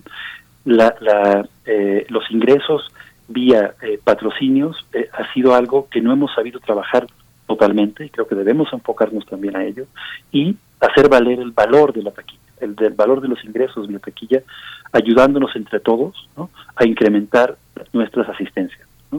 Eh, creo que ahí tenemos una tarea enorme.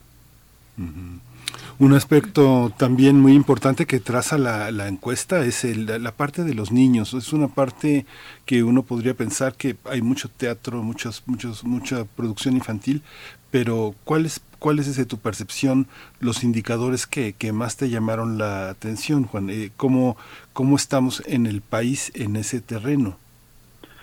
Sí, yo lo que creo es que el teatro para niños, ¿no? si bien México es un país que ha dado eh, enormes eh, procesos de crecimiento y de producción y que empieza a contar hasta salas independientes, sobre todo dedicadas solamente a programar obras para niños, contadas, pero, pero eh, que ya existen, ¿no? Eh, creo que es una tarea todavía que vamos bastante atrás, ¿no?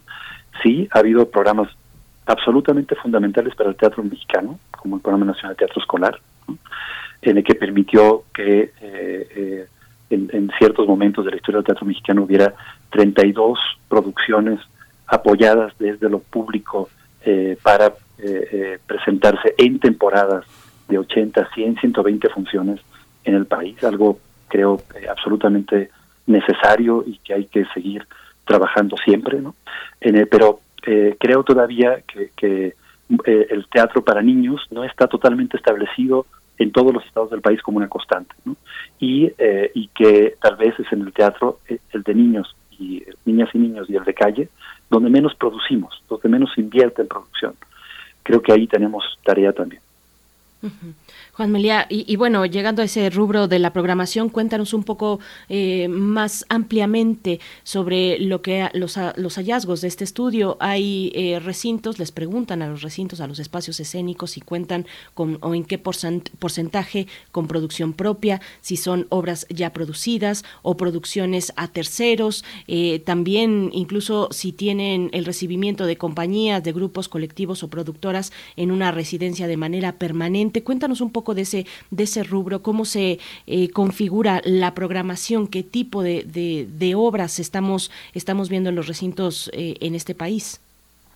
Bueno, era una pregunta, eh, diría yo, y perdón con la confianza que me ofrecen ustedes y su público, un poco con trampa, porque esta pregunta tiene una liga total con la inversión en el teatro, con en, dónde, en qué produces, qué programas, cómo lo pagas.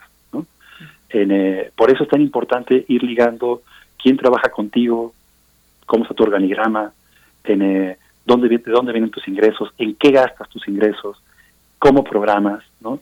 cuánta gente asiste. O sea, tiene una línea que va hilando cada uno de los temas del cuestionario para que también puedan hacerse estos análisis que ustedes ahorita plantean. ¿no? Ahorita lo plantean desde la programación. ¿no? En, eh, es muy claro, por ejemplo, que la producción propia es un tema delicado en el país. Hay eh, el, desde dónde se produce teatro y, desde dónde están los fondos para producir teatro es un tema hoy totalmente abierto. Y había que preguntar quién produce obras, ¿no? quién programa producciones nuevas. Y, y se vio claramente que desde los espacios públicos hay una menor presentación de obras de producción propia que desde los independientes. ¿no? Eso nos pone eh, eh, claramente en un foco rojo de que debemos pelear para que haya cada vez más producción desde los espacios públicos. ¿no? Claramente deben tener esa función, ¿no? deben tener una función de productores, ¿no? de generación de obra nueva, inversión en ella, y que después esas obras tengan movilidad, no movilidad entre tu ciudad, movilidad en el país y de ámbito internacional. En eh, esa preocupación no, nos, no, por eso generamos esta pregunta y por eso abrimos también de cómo programas, programas obras solo propias o también obras de eh, obras ya producidas o producciones o generas producción a terceros. Claramente la mayoría se inclina a obras ya producidas, sumando público independiente. Y, y, creo ahí que tenemos un, una franca preocupación de debilidad en la comunidad teatral. El cómo voy a producir mi obra queda aquí absolutamente reflejado esa preocupación por cómo voy a conseguir un teatro, cómo voy a conseguir el, el, dinero para producir la escenografía, el vestuario, para pagar bien a todos aquellos que están eh, trabajando en esta obra, ¿no? Ahí creo que será también uno de los grandes temas. Y por otro, me sumo a la parte final de tu pregunta, a la parte de qué te gusta más programar, o qué, estás apostando por programar. A mí me llamó bastante la atención que uno de los rubros más altos fue dramaturgia nacional. ¿no? Creo que eso ha crecido, ese tema ha crecido mucho en los últimos años y creo que es una victoria de la dramaturgia nacional. Juan, también una, una, pregunta que, también me, parece como importante destacar para nuestros radioescuchas es esta, este aspecto. Generalmente los observatorios son, tienen una enorme participación de la, de la sociedad civil, de los actores involucrados. El que venga un observatorio por parte de la UNAM, pues ya de alguna manera también tiene una enorme legitimidad, sobre todo también desde la UNAM, que ha sido un espacio en esta crisis pandémica que eh, ha, abogado mucho por el teatro y, ha rescatado prácticamente del agua a muchas personas muy valiosas dentro de una producción que produce además eh, teoría, conocimientos, que es muy importante. Pero ¿cómo, es, eh, cómo se, se tiene que construir un observatorio? ¿Piensas que solo se tiene que quedar en manos de, la, de la, UNAM o puede, pueden existir muchos observatorios, no sé, uno piensa los observatorios de la educación, pues no son muchos, los observatorios laborales tampoco, generalmente tienen una participación de los propios activistas involucrados en ese proceso. ¿Cómo, cómo, cómo te decidiste, cómo se decidieron hacerlo desde la UNAM? Bueno, pues una vez más, soy absolutamente feliz cuando vengo con ustedes porque nos hacen las preguntas más difíciles y, más eh, necesarias. Eh, el Observatorio Teatral de Teatro UNAM está concebido como un espacio colectivo. ninguna de las opiniones que se está aquí presentando es, es una opinión de Teatro UNAM, ¿no? es una opinión emanada de eh, una respuesta eh, totalmente voluntaria ¿no? de los diferentes 105, en este caso, teatros, salas, espacios escénicos que quisieron, pudieron contestar en la, la, encuesta. El análisis está siendo desarrollado por una persona externa a nosotros, ¿no? y los siguientes ensayos que se van a solicitar también van a ser por personas externas. Creo que pones eh, el dedo en la llaga a un tema muy importante para el futuro del observatorio.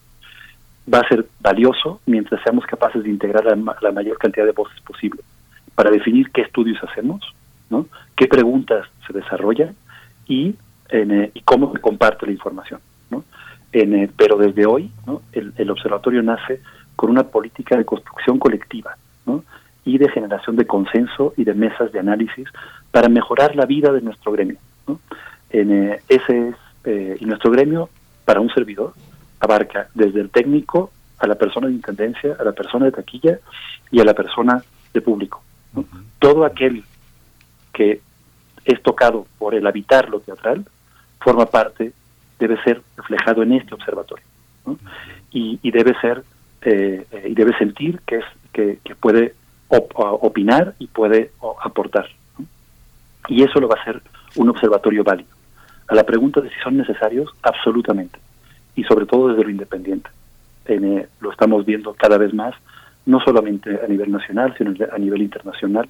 Eh, hay, por ejemplo, una iniciativa interesantísima en Europa que surgió en plena pandemia que, que se llama Los freelance importamos. Los freelance somos los que sostenemos la industria de las artes escénicas. ¿no? Eh, también de ahí nace un poco, de, empezar a oír estas voces y estas necesidades, nace un poco el construir este observatorio como una plataforma para que, para que podamos realmente conocernos. La pandemia lo que nos hizo, creo, es tomar conciencia de que no podíamos seguir como estábamos. Y eh, las acciones que emprendamos entre todos, sea desde el ámbito público, universitario, eh, independiente, privado, son fundamentales. Que no repitamos aquello que, nos condenaba a ser frágiles. Y los observatorios, la generación de información que pueda ser lo más válida y útil para, para la sociedad, ¿no? es de absoluta urgencia. Pues Juan Melia, te agradecemos mucho. Siempre, siempre nos dejas con muchas reflexiones importantes eh, como creadores y como espectadores también. Y, bueno, reconocemos este esfuerzo, este buen tino de echar a andar este observatorio, un espacio de trabajo y de reflexión colectiva que nos presentas y que podemos encontrar en teatrounam.com.mx. Ahí lo van a encontrar este informe con eh, el informe gráfico del Observatorio de Espacios Escénicos de México. Muchas gracias, Juan Melia, eh, director de Teatro UNAM. Nos encontramos próximo, próximamente y le seguimos la pista a los siguientes eh, informes de este observatorio. Gracias. A ustedes, Berenice, Miguel Ángel, a todos los que hacen posible eh, el programa y desearles eh, que tengan muy buenas Navidades ¿no? y que todos en casa, tanto ustedes como al público que nos escucha, estén muy bien de salud. Cuidémonos mucho y, y va un gran abrazo y agradecimiento a todos. Muchas gracias, Juan. Te deseamos lo mismo. Muchas gracias, Juan Melia. Pues vamos, vamos, seguimos hablando de teatro. Vamos directamente con nuestra nota del día. Primer movimiento. Hacemos comunidad en la sana distancia.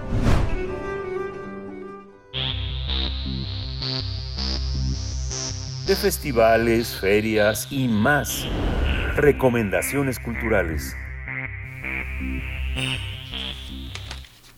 Parafernalia Teatro cumple 10 años de crear iniciativas lúdicas y con humor que transformen conciencias al brindar una visión distinta de la realidad donde se prioriza a las juventudes como parte fundamental del cambio social. La compañía de artivistas, conformada por Ana Laura Ramírez Ramos y Mariano Ruiz, a partir del taller de teatro cabaret impartido en 2010 por Cecilia Sotres de las Reinas Chulas, celebrará su décimo aniversario con dos espectáculos unipersonales. Se trata de Cuentos de la Tombona, la heteronorma que se robó la Navidad de Mariano Ruiz, que fue estrenado ayer, y Diva Millennial de Ana Laura Ramírez Ramos, que será estrenado el domingo 19 de diciembre en el Teatro Bar El Vicio.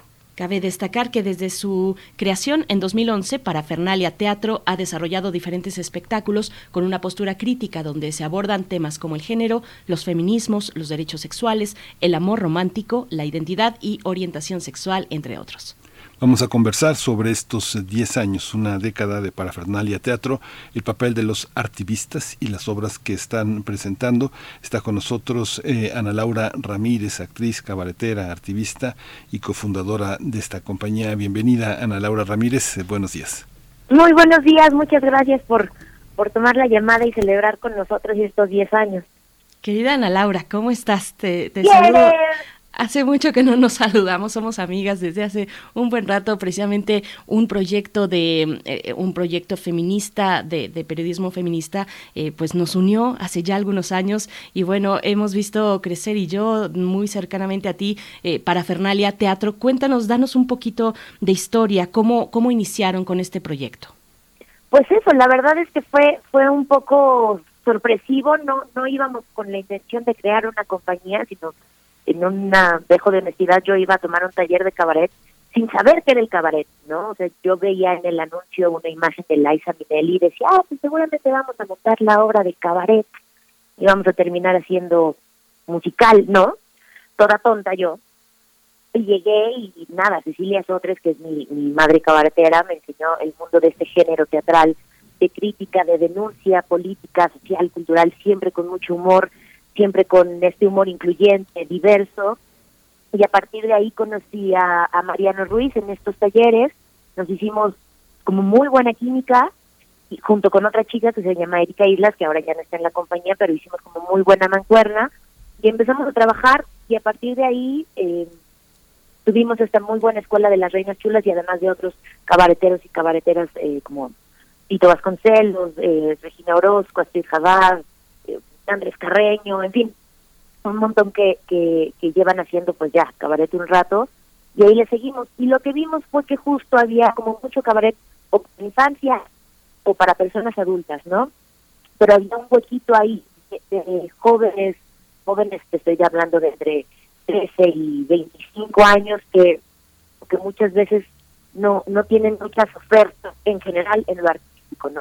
en la programación teatral en México que hablen directamente de sus necesidades, de sus problemáticas, de sus agencias, de, todas las referencias que, que ellos tienen. Entonces dijimos, pues de aquí somos, porque además en aquel tiempo pues éramos más jóvenes, ¿verdad? Y decíamos, les hablamos en horizontal y lo que sea. Y ahora, pues nada, llevamos 10 años haciendo teatro cabaret con perspectiva de juventud y festejando, eso, festejando a las juventudes y hablándoles directamente ¿De qué se ríen los jóvenes de hoy? ¿De qué, de qué es, eh, cuál es el sentido del humor? No sé, yo tengo una cierta percepción también de un cierto grupo de jóvenes, fundamentalmente universitarios, fundamentalmente, no sé, tal vez de 25 para abajo, este, leen poco los periódicos, ven mucho internet. ¿De qué se ríen? Afortunadamente yo empiezo a sentir que se pueden reír de ellos mismos. ¿No? Y eso para mí es un gran avance, porque creo que muchas veces ya cuando somos personas adultas, empezamos a ponernos estas barreras de yo soy, yo merezco, soy el licenciado, la profesora, ¿no? Y eso hace que pierdas la, la, la magia un poco de, de reírte de ti, de saber que una persona es humana y se equivoca y puede cambiar y puede transformarse. Entonces creo que un poco eso es importante, que, que muchas veces los jóvenes, a pesar de que están pasando por un montón de cambios, por un proceso de identificarse de maneras distintas y demás, tienen la capacidad de reírse de, ellos mismos.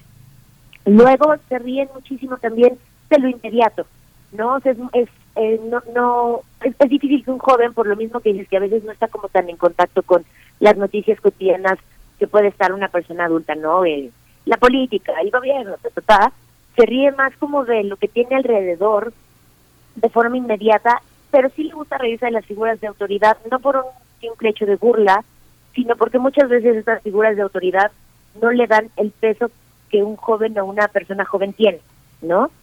Como que siempre les chiquitean y siempre es de, bueno, pero tú, ¿qué vas a saber, persona de 15 años que todavía ni votar puede, ¿no? Entonces como que como que tienen esta estas ganas de decirle a las personas que tienen una cierta jerarquía mayor, de, oye, escúchame, y por eso me río de ti, no, no, no me burlo, me río de las cosas que a veces dices que no me hacen sentido y tienen la posibilidad además de no solo reírse en una forma, eso no, no es como una burla, no es un, no es un señalamiento, es una capacidad todavía de sorprenderse y de reírse de cosas que no les habías mostrado.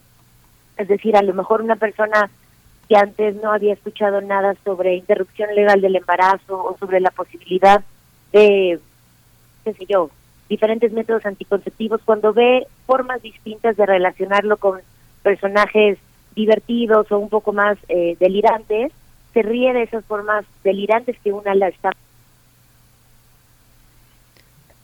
Vamos a, regresar con Ana Laura Ramírez, eh, una de las, bueno, es cofundadora de Parafernalia Teatro, se nos fue ahorita la comunicación con ella, pero bueno, nos estaba comentando eh, acerca de cómo, de, de, qué se ríen hoy los jóvenes, lo que le preguntabas, Miguel Ángel, y yo iba también un poco para allá, ojalá podamos tener con ella rápidamente regresar, creo que ya está por acá. Ana Laura, ¿nos aquí ando, aquí ando. Sí, sí.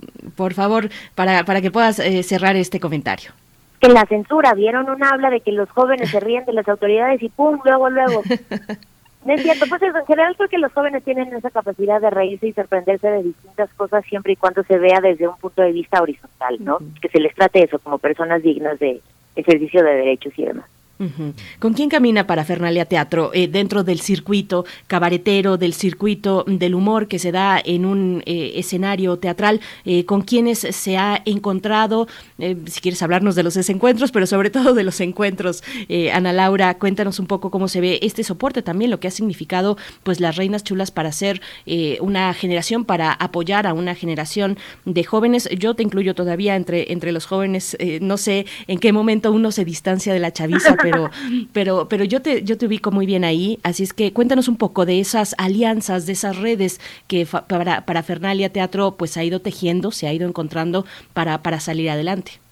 Pues la verdad es que nos viene muy bien estar en un espacio donde diferentes compañías, no solo de cabaret, sino que se dedican al humor, a la comedia, a hacer esta denuncia desde un lado muchísimo más divertido, eh, más que de Vito Regañón, nos unimos, ¿no? Eh, creo que agradezco mucho la existencia de ciertos eventos como el Festival Internacional de Cabaret, que nos permite hacer un intercambio de humores y de visiones, no solamente a nivel Ciudad de México, sino a nivel país y a nivel regional, donde hemos podido conocer a un montón de compañías de Sonora, de Veracruz, del Estado de México, de Morelos y demás, eso nos ha enriquecido muchísimo en conjunto con gente de Colombia, de Argentina, de Brasil, que siempre es como, como interesante ver que a pesar de que estamos a, la distancia, los problemas que tenemos siempre es, es son muy similares, ¿no?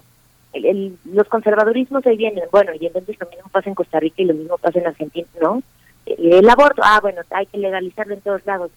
los discursos de odio contra las personas trans, bueno, y ahí vamos todos en el mismo camino a, a intentar que estos estos problemas no sigan sucediendo con tal de, estar felices. Y entonces, esas alianzas que hemos hecho, no solo con, con grupos que se dedican al arte, sino también con colectivas, con eh, grupos feministas, con organizaciones que se dedican a eh, la violencia sexual, a la difusión de información desde la ciencia, acompañamiento para chicas que necesitan un aborto, a organizaciones LGBT, en fin, todas esas organizaciones eh, siempre han sido como un, un gran abrazo para Parafernalia porque además nos, nos educan, ¿no? O sea, nos capacitan.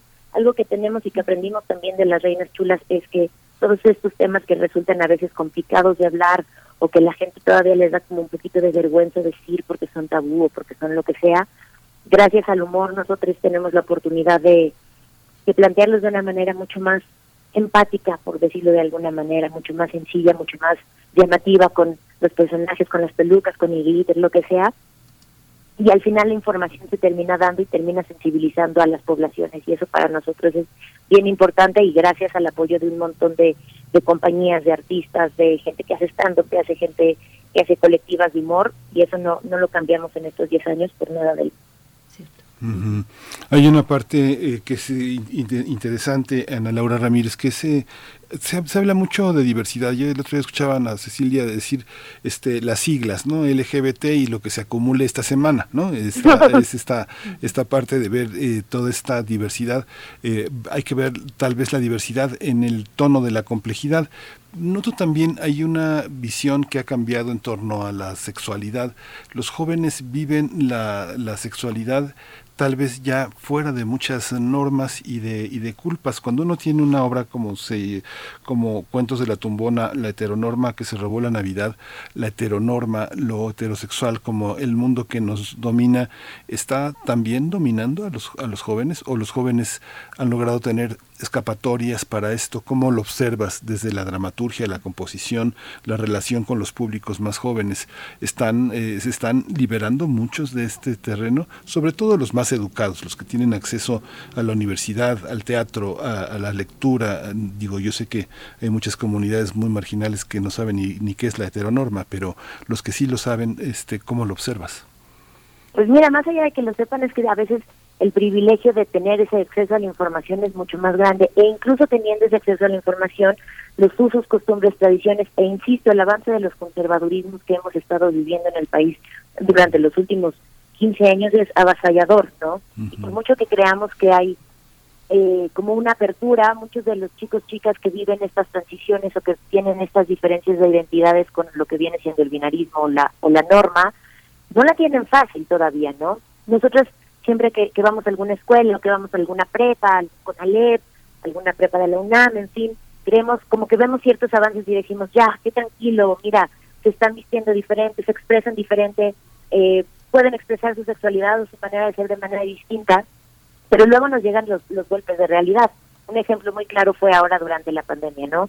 Eh, que estuvieron, eh, bueno, que todos estuvimos en nuestras casas encerrados 24/7, eh, en la incertidumbre de qué iba a pasar y la cantidad de casos de eh, chiques, chicos, chicas que vivieron violencia intrafamiliar por parte de eh, padres, madres y demás, al tener que convivir tanto tiempo con, con, con ellos por el simple hecho de que no aceptan su identidad o su orientación, fue mucho, ¿no?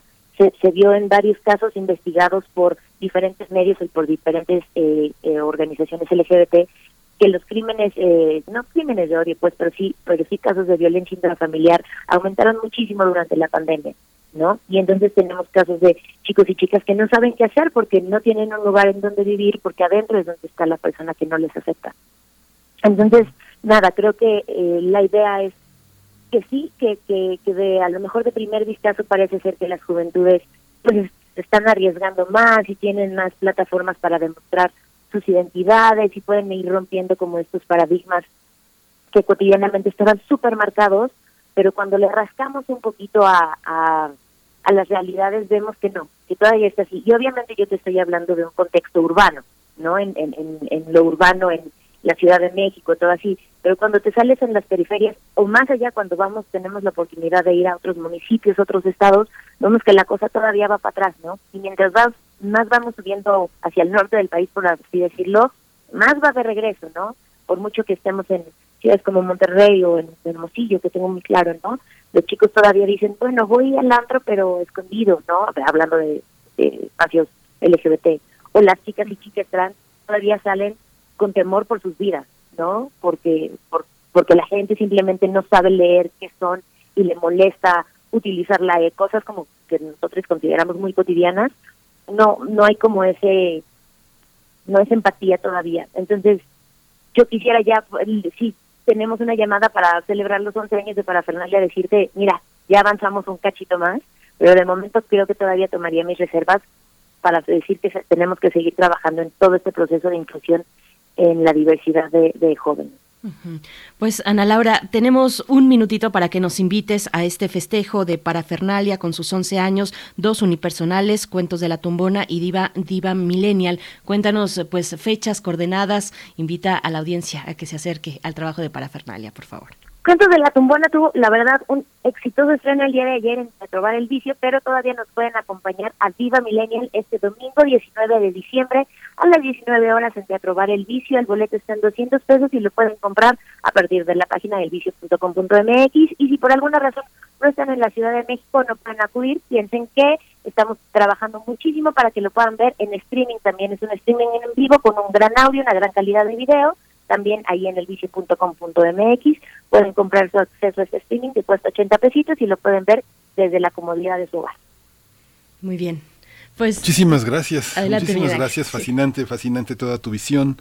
Hay que seguirlos, hay que estar más presentes, ojalá, y volvamos a conversar más adelante. Mucha suerte, mucha mierda para, para este estreno. La vía streaming, pues es fundamental porque sí eh, ha creado públicos y mucha gente que no puede desplazarse, que está lejos, es, es, es una, es una opción. Muchas gracias eh, por esta mañana, Ana Laura Ramírez. Muchísimas gracias a ustedes, Vera, te quiero. Yo también te quiero mucho, Ana Laura querida. Gracias, gracias. Bueno, pues ahí está. eh, acérquense a Parafernalia Teatro. Nosotros vamos ya al corte de la hora a despedirnos de la radio Nicolaita hasta el próximo lunes. Todavía en vivo estamos con ustedes, si nos lo permiten. Vamos al corte y volvemos. Síguenos en redes sociales. Encuéntranos en Facebook como Primer Movimiento y en Twitter como arroba PMovimiento. Hagamos comunidad.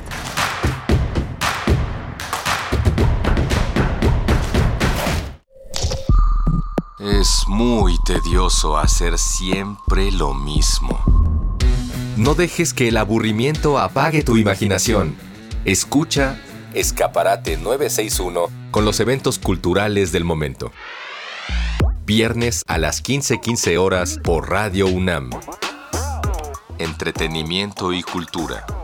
Radio UNAM. Experiencia sonora. ¡Qué bonito el Palacio Nacional! ¡Jo, jo, jo, jo! Mírate nomás. Te olvidaste de los pobres, de los jóvenes. Al crimen organizado lo tratas con abrazos. Aumentaste la pobreza. Pero lo que más me duele, le quitaste el medicamento a los niños con cáncer. ¿En qué te has convertido, mijito? A ti te dejo carbón. Pues te gustan las energías sucias, ¿no? ¡Jo, jo, jo! PAN, unidos por un México mejor. El mafioso, el narco, el cocinero, la buchona, el dealer, la mula. ¡Lotería! No importa qué droga química te metas, todas están hechas con veneno y de todas formas te destruyes. Si necesitas ayuda, llama a la línea de la vida 800-911-2000. Para vivir feliz, no necesitas meterte nada. Gobierno de México. La ciencia que somos. La ciencia que somos. Iberoamérica al aire. Descubre la ciencia que está presente en tu día a día a través de cápsulas, reportajes, entrevistas y reportes en vivo. Viernes de 10 a 11 horas por el 96.1 FM. La ciencia que somos. Iberoamérica al aire. Una coproducción de Radio UNAM y las direcciones de divulgación de la ciencia y de las humanidades. El corazón es la caja de ritmos que orienta nuestro camino. Sigámoslo. Que la música sea su alimento.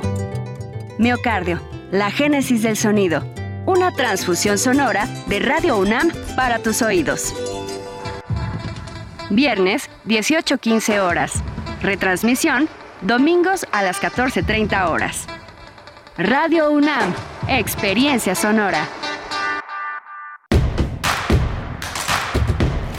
Encuentra la música de primer movimiento día a día en el Spotify de Radio UNAM y agréganos a tus favoritos.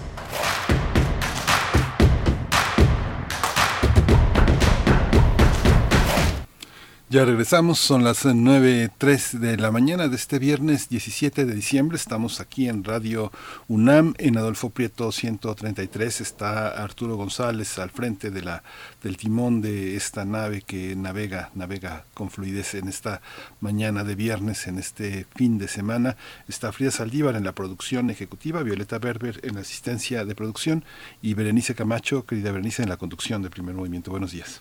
Buenos días, Miguel Ángel Quemain. Un gusto estar contigo, como cada mañana, en este espacio, en la conducción, en las voces del espacio matutino de Radio UNAM. Tenemos también, bueno, saludos, por supuesto, a la audiencia, a quienes nos están escribiendo en redes sociales. Está por acá Montserrat Chávez, que se llevó su ejemplar de Las mexicanas que hicieron historia del autor Pablo Fernández. Gracias eh, por participar a todos, a todas las que estuvieron ahí participando en redes sociales, en Twitter.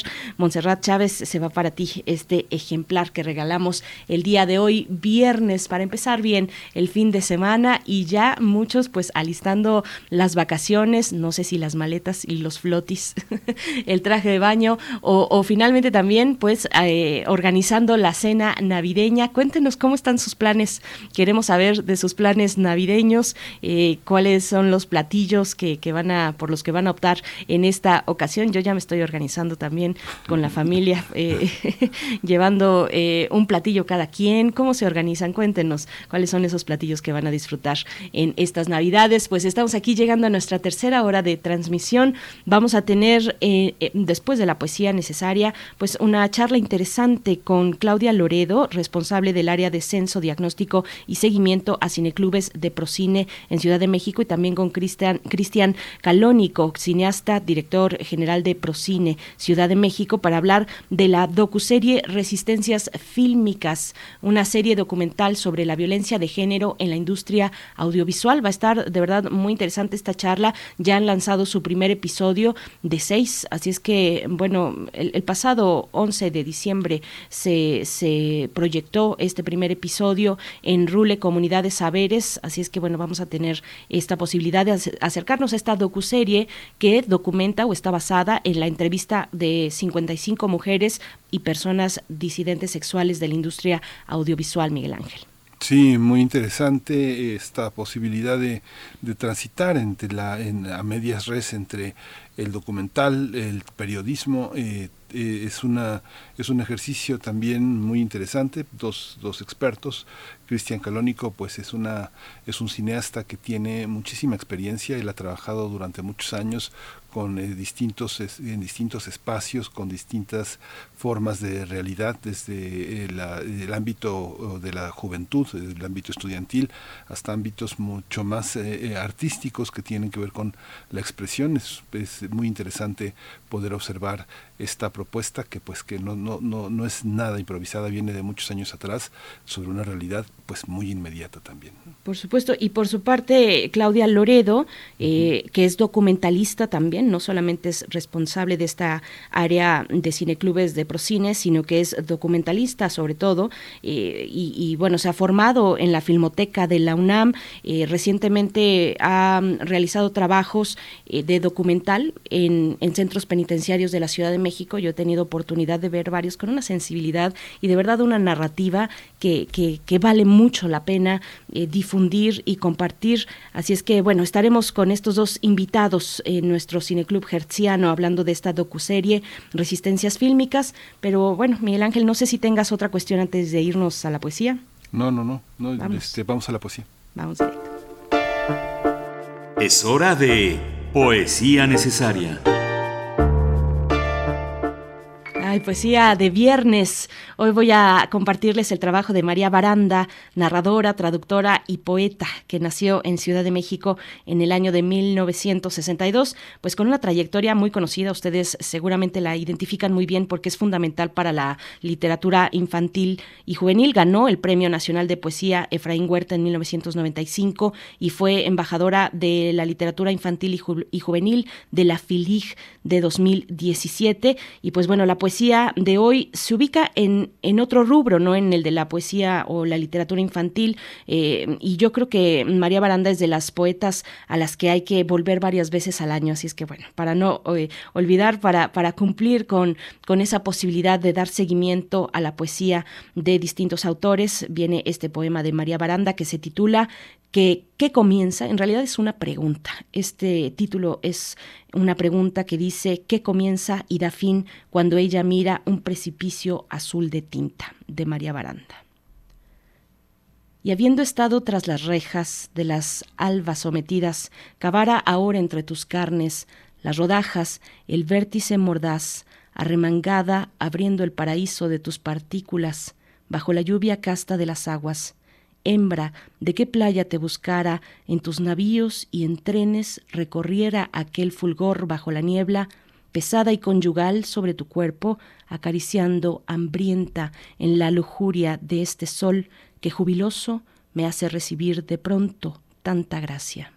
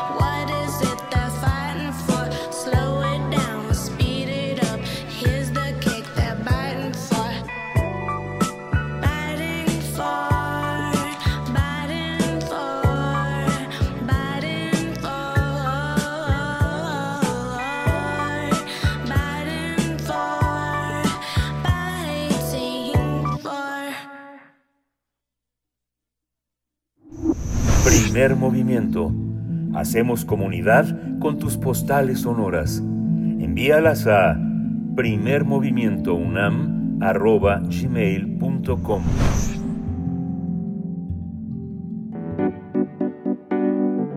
La mesa del día. Con el propósito de promover la prevención, disminución y erradicación de las violencias que se ejercen en las mujeres y personas de la disidencia sexual de la comunidad audiovisual de la Ciudad de México, el Fideicomiso para la Promoción y Desarrollo del Cine Mexicano en la Ciudad de México, Procine CDMX, lanzó la serie documental Resistencias Fílmicas.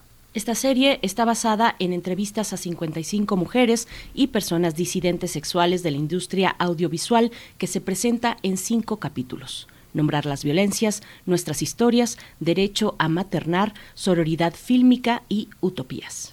La serie aborda testimonios de personas que se reconocen como mujeres y personas disidentes, a partir de la experiencia propia, directa o indirecta, frente a los actos cotidianos, ejercicios de poder y violencia de género en la industria audiovisual. Cabe destacar que la intención de resistencias fílmicas no es de índole punitivista, sino de difusión y resolución de conflictos para la erradicación de estas violencias, así como la reconstrucción del tejido social en la comunidad audiovisual. Vamos a conversar sobre esta serie que aborda la violencia de género en la industria audiovisual y está con nosotros ya Claudia Loredo, responsable del área de censo, diagnóstico y seguimiento a cineclubs de Procine Ciudad de México. Bienvenida Claudia Loredo, buenos días. Klaus Loredo, ¿nos escuchas? por ahí anda, creo, pero, pero bueno, en lo que podemos tener una buena comunicación con Claudia Loredo, también yo presento por mi parte a Cristian Calónico, cineasta, director general de Procine en Ciudad de México. Cristian, gracias por estar con nosotros, con nosotras esta mañana. Buenos días. Buenos días, ¿cómo están? Muchas gracias por, por el espacio. Gracias, Cristian. Pues arrancamos contigo en lo que Claudia Loredo nos contesta. ¿Ya andas por ahí, Claudia? Sí, creo que ya, sí. Ok, bueno, arrancamos, arrancamos entonces, bueno, con Cristian Calónico. Qué, qué gusto tenerte, Cristian. Cuéntanos un poco cómo está concebida la serie y, y qué, qué, qué, concentra en el territorio que se, da, eh, se llama audiovisual y el tema de la disidencia sexual. Mira, nosotros somos un fideicomiso cuya función es promover, eh, apoyar, difundir el cine mexicano en la Ciudad de México. Esa es, esa es la misión de nuestro, nuestro fideicomiso.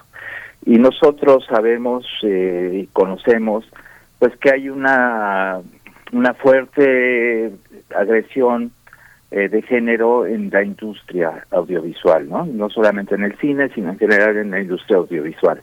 Entonces, a partir de eso, nosotros hemos tratado de impulsar una serie de políticas eh, para prevenir, ¿no? Porque nosotros no, no somos no somos ministerio público ni somos policía, entonces todo, todo lo que hacemos es en función de la prevención, ¿no? Eh, hemos trabajado un protocolo para la prevención de la violencia de género que se encuentra eh, todavía en proceso jurídico de ser eh, aprobado, digamos, pero hemos trabajado más de un año en ese protocolo y ahora, bueno, como somos un, ente que se dedica al audiovisual, pues audiovisualmente hay, a propuesta de las compañeras de Procine, se decidió hacer esta serie entrevistando pues a la gente que trabaja en la industria, ¿no? Entonces, eh, pues de, ahí van a salir estos cinco capítulos. El primero se presentó el sábado pasado, eh, creo que fue bien recibido y pensamos que va a salir en Capital 21 y en algunos otros canales públicos de televisión creo que van a transmitir. Eh, creemos que es una contribución a que se conozca la problemática y se busque la forma de prevenir estas este tipo de violencia de género en el, en el medio audiovisual, ¿no? Un poco esa es la idea de, de la serie. Claudia es la que ha coordinado eh, las filmaciones, la edición, la que está, digamos, al frente de ese proyecto. Claudia, bueno, pues se salvaron. Se, ¿Cómo se salvó este fideicomiso? Pensábamos que, yo pensaba que todos estaban ya extintos, pero este sobrevive. ¿Y cómo, eh, eh, además de, esta, de este terreno, eh, el tema del Me que hubo un Me muy fuerte en las eh, cuestiones audiovisuales, cómo salvar de esa inmediatez eh, de señalar y no tener una, que no, no tener, que no sea de una índole punitivista. Cuéntanos estos aspectos, cómo, cómo sobreviven. bueno, primero porque nosotros somos un fideicomiso de la Ciudad de México. pertenecemos a la Secretaría de Cultura del Gobierno de la Ciudad de México. Y segundo, eh, cómo no trabajar en esa índole eh, punitivista, sino más bien de prevención, pues porque tenemos distintas acciones, tenemos distintos programas, como decía Cristian, que eh, promovemos la igualdad de género y promovemos la prevención desde un ámbito, este, pues desde las políticas públicas, pero también desde la participación de las, les, los compañeros este, de la comunidad audiovisual, en el tema de nuevas narrativas, de hacer convocatorias con nuevas narrativas, de hacer una serie de programas de formación y capacitación este, con desde una perspectiva de género para las los y les cineastas, este, también con distintos ciclos este, de cine, con un circuito alternativo de exhibición que prepara eh, pues ciclos de, con películas que tengan eh, esta perspectiva de género, de igualdad, de contra discriminación, este, contra el, el, racismo y bueno, también trabajamos eh, con los distintos este, cineclubes que tenemos casi 340 espacios pensados, este, también con desde esta perspectiva, ¿no? Este, invitamos a todas este, los cineclubistas a trabajar con esta perspectiva, también están en formación, están eh, con estos ciclos de, de película. Cristian Canónico, sí. No, adelante, Klaus. No, y además porque creemos que eh, pues debemos dialogar y creemos que debemos de construir este discursos donde quepamos todos este y reconstruirnos y deconstruir a la comunidad audiovisual pues en, beneficio de, de nosotros mismos entonces pues a partir de eso son las acciones digamos positivas no no en este caso este, obviamente a partir quizás de, de, un diagnóstico, bueno, no quizás, a partir de un diagnóstico que es lo que nos han arrojado este tipo de entrevistas, pero también eh, para, para solucionar eh, pues este, situaciones y escenarios este, violentos en la comunidad audiovisual. Cristian, ¿cómo, ¿cómo ha sido este trabajo con los cineclubes? Cuéntanos un poco eh, eh, en qué están los cineclubes de la Ciudad de México en el marco del fenómeno de la violencia de género, pero también de otros ámbitos de lo, de lo social, que es, pues, son elementos que se cruzan y que son muy complejos. ¿Cómo se ve desde los cineclubes con los que trabaja el fideicomiso? Mira, eh, bueno, solamente quisiera aclarar que nosotros somos un fideicomiso de la Ciudad de México y en la Ciudad de México no, no han desaparecido los fideicomisos, ¿no? Eh, los que desaparecieron fueron los federales. eh, mira, nosotros pensamos que los cineclubs son una alternativa para la exhibición y la difusión del cine mexicano. Entonces, una de nuestros proyectos importantes es la difusión y el apoyo y el fortalecimiento de estos cineclubs a través de una red que, está, que nosotros estamos eh, fomentando, propiciando, impulsando. Entonces tenemos una serie de acciones dirigidas hacia los cineclubs porque pensamos, de hecho nosotros le llamamos red alternativa de exhibición cinematográfica, ¿no? Porque pensamos que es una alternativa para la exhibición de cine mexicano, es una alternativa para ofrecer otras propuestas eh, a las que ofrecen las dos grandes cadenas comerciales cinematográficas, ¿no?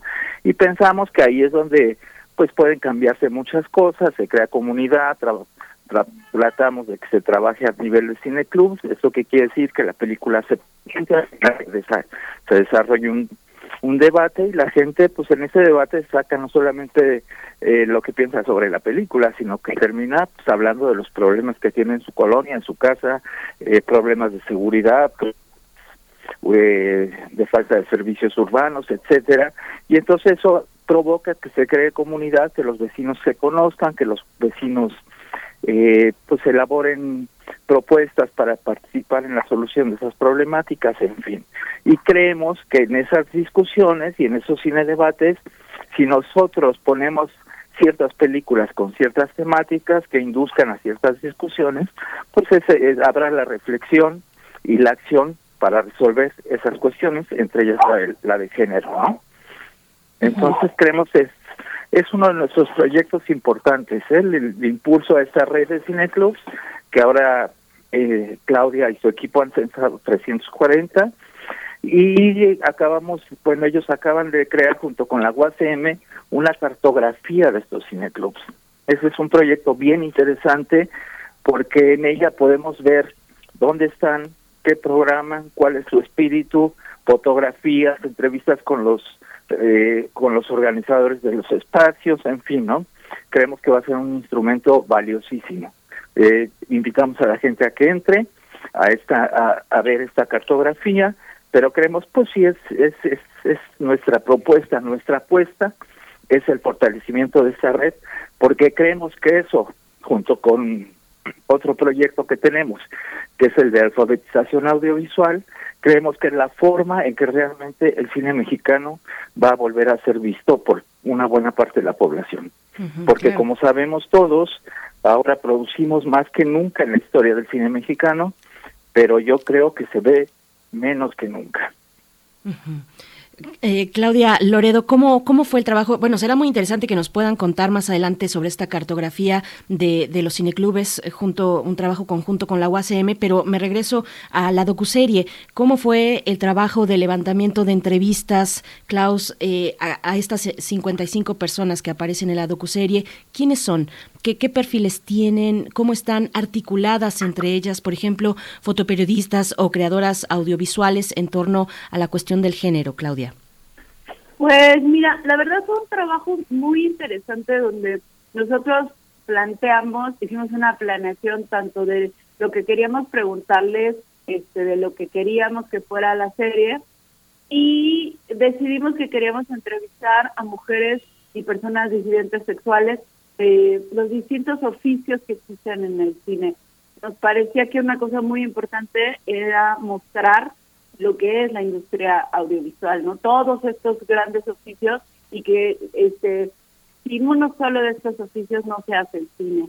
Entonces nos interesaba tener guionistas, productores, este, directoras, em, directoras de arte, actrices, eh, staff, em, de todo, ¿no? Entonces, este, bueno, cinefotógrafos, obviamente, y nos interesaba que todas hablaran, que, que que no solo estudiaran las voces que, que más vistas, sino que, que existiera este pues este testimonio coral de cómo se viven las violencias de género. Incluso a partir nosotras de haber este planteado las, estas este, preguntas, ¿qué les queríamos preguntar? Tuvimos que ir cambiando porque mm, el, pues la, la, realidad de las violencias de género pues, nos mostró completamente eh, bueno, no completamente otro camino, pero sí un camino de, distinto color, digamos, ¿no? Entonces, este, fue pues súper, sumamente interesante escuchar a estas eh, mujeres y personas disidentes sexuales que algunos se dedican más, más, al periodismo, otros más a los documentales, a las series, a, a los programas, este, a, la ficción. Entonces, como decía Cristian, es toda una, una es un, un, abanico de, de, oficios en lo audiovisual. Y, y bueno, fuimos preguntando de actrices como, que bueno, entrevistamos actrices como eh, Mónica del Carmen, eh, Cristina Mijaus, este, Andrea Portal, estaba también María Antonia Llanes, y bueno, realizadores como Cani La Puerta, Abril Schmuckler, eh, fotoperiodistas, y periodistas y gente que está también en la tele como eh, Andalucha, Mónica González, Jacaranda Correa, Estefanía Veloz, Tamara de Anda y, y personas, por ejemplo, de distintas eh, colectivas. Está la, colectiva Mujeres Lab, está Ya es Hora, está también Amazonas Eléctricas, está Lumínicas, está Apertura, em, eh, bueno, están Fronteras, eh, front, eh, Frontera Freelance, este, Frontline, está también, están distintos eh, pues grupos y colectivas donde se han agrupado justo para hacer cláusulas contra abuso, eh, acoso, hostigamiento y también como protección de derechos laborales. Entonces, para nosotros fue, la verdad fue un, ha sido pues como abrirnos así los ojos de, de, de lo que es la industria audiovisual, también cómo se reconoce y cómo y qué expectativas tienen ¿no? de, de la misma este, industria.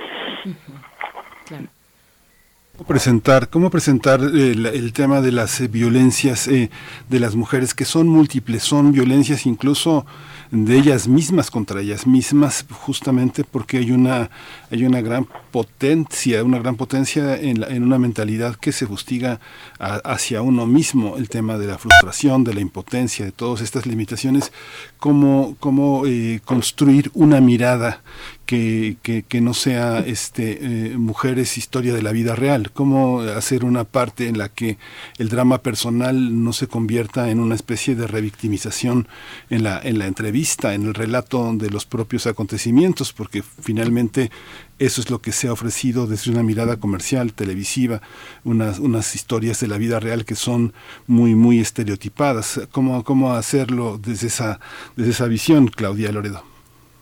Pues mira, una cosa que, encontramos en común es que eh, todos hablaban obviamente de, un patriarcado que ha este, pues eh, dictado un camino, este, bueno, más bien el cine mexicano ha crecido en un patriarcado, ¿no? Como gran parte de la cultura donde vivimos. Y una de las cosas que era romper ese patriarcado, que no solamente está en los hombres, sino que está también en distintas dinámicas que tenemos todos.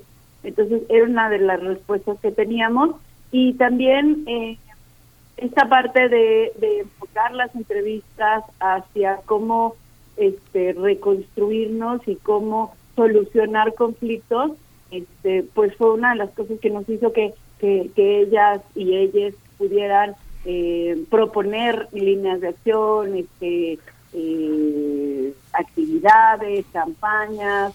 Este fue una respuesta que, que, justo basa en el capítulo de utopías, ¿no? De ver cómo cómo eh, cómo se pueden solucionar todos estos conflictos desde desde los pequeños departamentos hacia toda la industria y, y, que además se vea reflejado en, en las narrativas, ¿no? En lo que ve el público. ¿Cómo, Cristian Calónico, cómo se, cómo se gana uno la confianza de las mujeres? Porque finalmente eres un hombre, eres un cineasta, eres un hombre que ha transitado eh, ya muchas tormentas, que tiene sobre su espalda muchos ayeres, y uno ve como hay una eh, producción de que las mujeres eh, entrevistan mujeres, editan mujeres, todo, todo parece estar en el mismo en la misma cancha eh, juegan en la misma cancha solo mujeres. Eh, pero uno ve por ejemplo documentalistas gente que protege el documental como Doc MX que está al frente de dos hombres. Eh, este los documentalistas que han estado promoviendo Diego Luna y Gael García.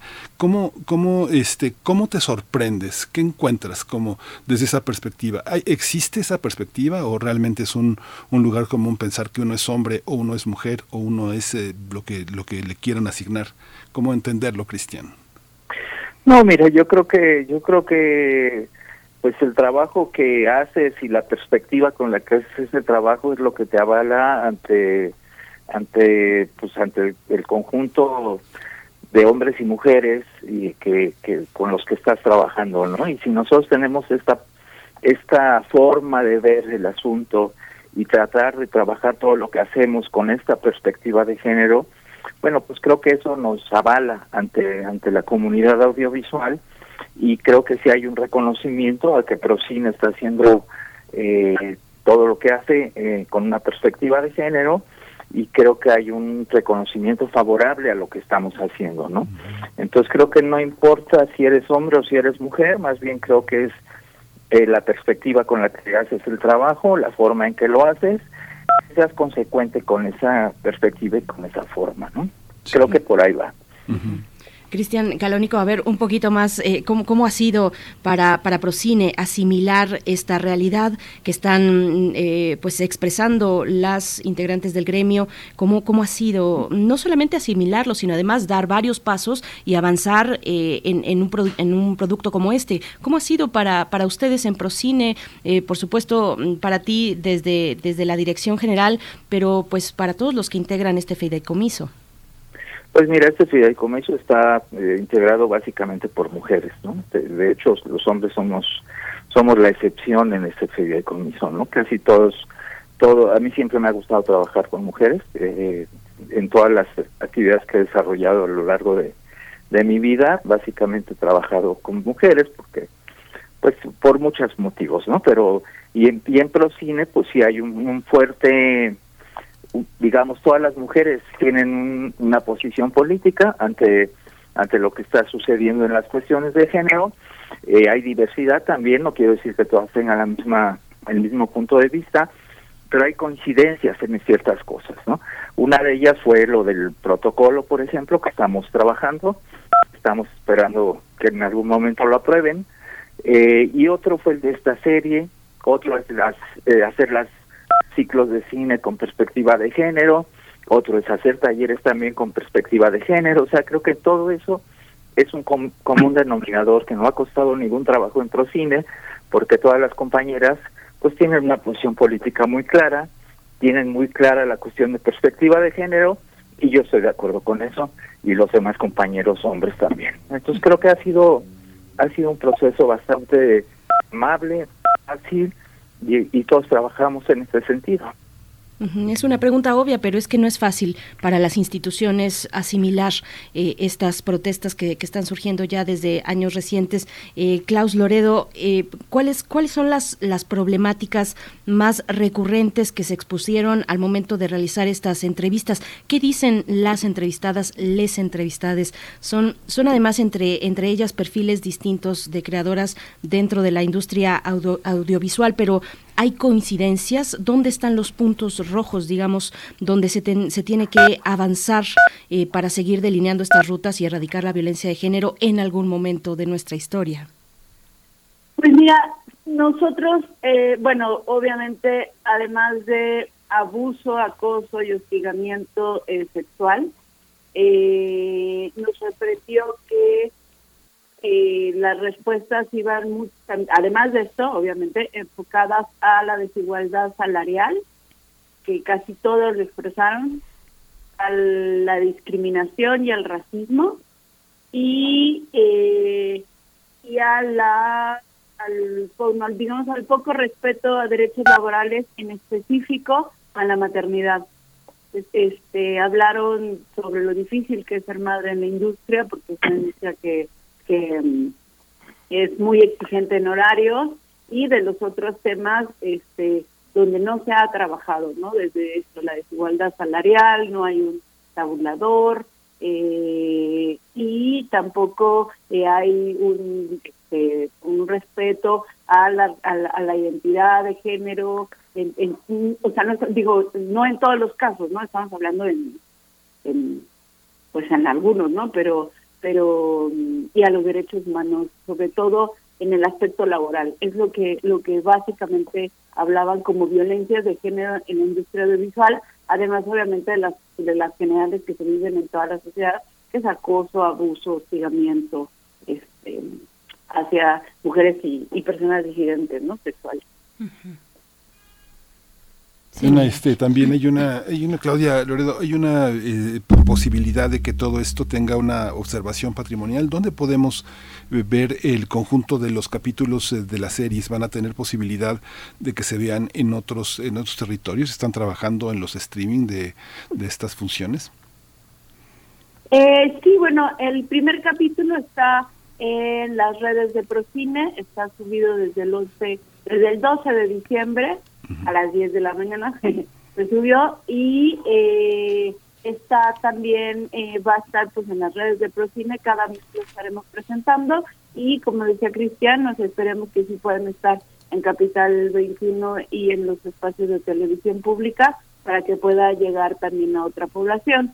Yo creo que también estará en la red de los clubes para poder tener discusión con las los cineclubistas y estás este, invitando a estas mujeres y personas de la disidencia sexual a, hablar, ¿no? Entablar un diálogo este, en estos espacios y que el público de estos de los cineclubes también pueda estar cercano a estos este, lugares. También nos ofrecieron, por ejemplo, estar en los espacios de las lunas que tiene la Secretaría de las Mujeres, que son espacios de prevención de violencia en distintas alcaldías y también nos parece increíble que las cineables, cineastas puedan tener un, diálogo con una población que también ha sido directamente violentada. Creemos que también de ahí pueden salir muchas nuevas narrativas y nuevos, este, pues nuevos escenarios para para poder prevenir la violencia.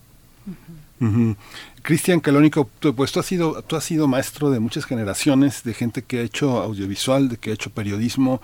Eh, me llama la atención eh, lo que comentas, que digas, bueno, que hay que alfabetizar audiovisual, eh, en el audiovisual a las comunidades que quieren hacer cosas. No sé, yo veía hace unos, hace algunos días un profesor, un director de una secundaria que les había incautado su teléfono a unos jóvenes de, de secundaria, pero era un teléfono de 30 mil pesos. Hay una, hay una parte en la que no solamente las personas que tienen mucho dinero, muchos ingresos, tienen equipos muy, muy solventes, de gran definición, de gran almacenaje, de gran posibilidad de, conexión cómo eh, eh, las muchas personas creen que hacen periodismo porque retratan un accidente, creen que hacen cine porque lo graban en su video. ¿Qué quiere decir alfabetizar visualmente? Yo veo que hay manuales prácticos de creación audiovisual comunitaria, el Fideicomiso para la promoción y desarrollo del cine mexicano en la Ciudad de México ha puesto un acento en capacitar, en dar una teoría, una visión cinematográfica, una mirada cinematográfica que, que, distinga lo improvisado de lo más eh, de lo más elaborado. Cuéntanos un poco esta experiencia, Cristian, como profesor y como, como artista. Mira, nosotros, bueno, sí, cierto que tengo muchos años, este, más de 35 años dando dando clases en carreras de comunicación. Eh, y sí, han pasado por por ahí muchas muchos que pues muchos que ahora son cineastas y documentalistas famosos eh, o importantes, más que famosos, importantes en este país. Pero mira, la propuesta de alfabetización audiovisual que estamos promoviendo desde Procine es un proyecto que se llama Saber Mirar. Y nosotros pensamos que este, esta propuesta se debería llevar a cabo desde educación básica hasta educación media superior. ¿no? Creemos que así como sean matemáticas, debería haber una materia de alfabetización audiovisual desde, el primer año de primaria. Nosotros ahora pues, hemos podido trabajar eh, a nivel de educación media superior, es donde nos han abierto las puertas el Colegio de Bachilleres con muy buenos resultados, porque estamos trabajando con maestros, ¿no? Maestros de diferentes áreas, de diferentes materias. Ellos no tienen, por supuesto, una materia que se llame eh, creación audiovisual o algo parecido, pero ellos en las eh, ellos aplican lo que les estamos enseñando con los alumnos, ¿no? Y creemos que esa es una forma de alfabetizar. son como pruebas piloto que estamos haciendo. Nos gustaría, nos encantaría que un día nos abrieran las puertas en la educación básica, ¿no? Para poder empezar a hacer estas pruebas piloto. Porque creemos este este este proyecto tiene tres componentes. Uno es saber mirar, aprender a mirar críticamente los, los audiovisuales Dos es el, es el, de creación audiovisual, que los mismos estudiantes aprendan y sepan qué es qué es lo que lo que hay detrás de un producto audiovisual, que sepan cómo hacerlo, que sepan cómo se hace, cómo funciona, cómo se estructura, etcétera, ¿no? el primero que dije tiene que ver más con la apreciación cinematográfica, apreciación audiovisual, ¿sí? Y el tercero es el análisis de películas concretas a, a manera de cineclub, ¿no? Creemos que esos tres componentes son los que permitirán tener otro tipo de públicos, críticos, públicos que sepan diferenciar qué les gusta y qué no les gusta, ahora que vivimos en un mundo de pantallas, todo el tiempo los chavos y nosotros mismos, pues todo el tiempo, la mayor parte de nuestra vida estamos frente a una pantalla, sea por trabajo, por placer, por divertirnos, por lo que sea, estamos frente a una pantalla. Entonces lo que creemos es que hay que aprender a, ver esas pantallas, a saber qué es bueno, qué es malo, sin que nosotros se los digamos, ¿no? Cada quien con su criterio, elementos que aprenda y que les y que les podamos, pues cada quien decidirá qué es lo que quiere ver y, qué es lo que no quiere ver y estamos convencidos que en esa habrá un mayor público para el cine mexicano. Eh, bueno, y ah, para el cine mexicano también hay de todo, ¿no? Por supuesto. Hay buen cine mexicano, hay mal cine mexicano y, y estos sabrán diferenciar cuál quieren ver. Sí. Voy a volver más adelante con el tema de, este proyecto de alfabetización, eh, Cristian, pero quisiera ir contigo, Claudia Loredo. Eh, Sororidad fílmica es el título de uno de los capítulos que expone esta serie, esta docuserie. La sororidad, que es una estrategia eh, política que se en la que se fortalecen redes, lazos para trabajar juntas, tener redes de apoyo. ¿Cómo se están gestando? ¿Qué nos dice? bueno, es un capítulo que ya veremos más adelante, pero adelántanos un poco de, de cómo se están gestando esas redes de sororidad en la industria audiovisual que se encuentra en el territorio mexicano con, con, ese tipo de, de, acciones colectivas entre mujeres y entre personas de la diversidad, por supuesto. Sí, sabes que es un, es un, creo que es un medio organizado, muy organizado.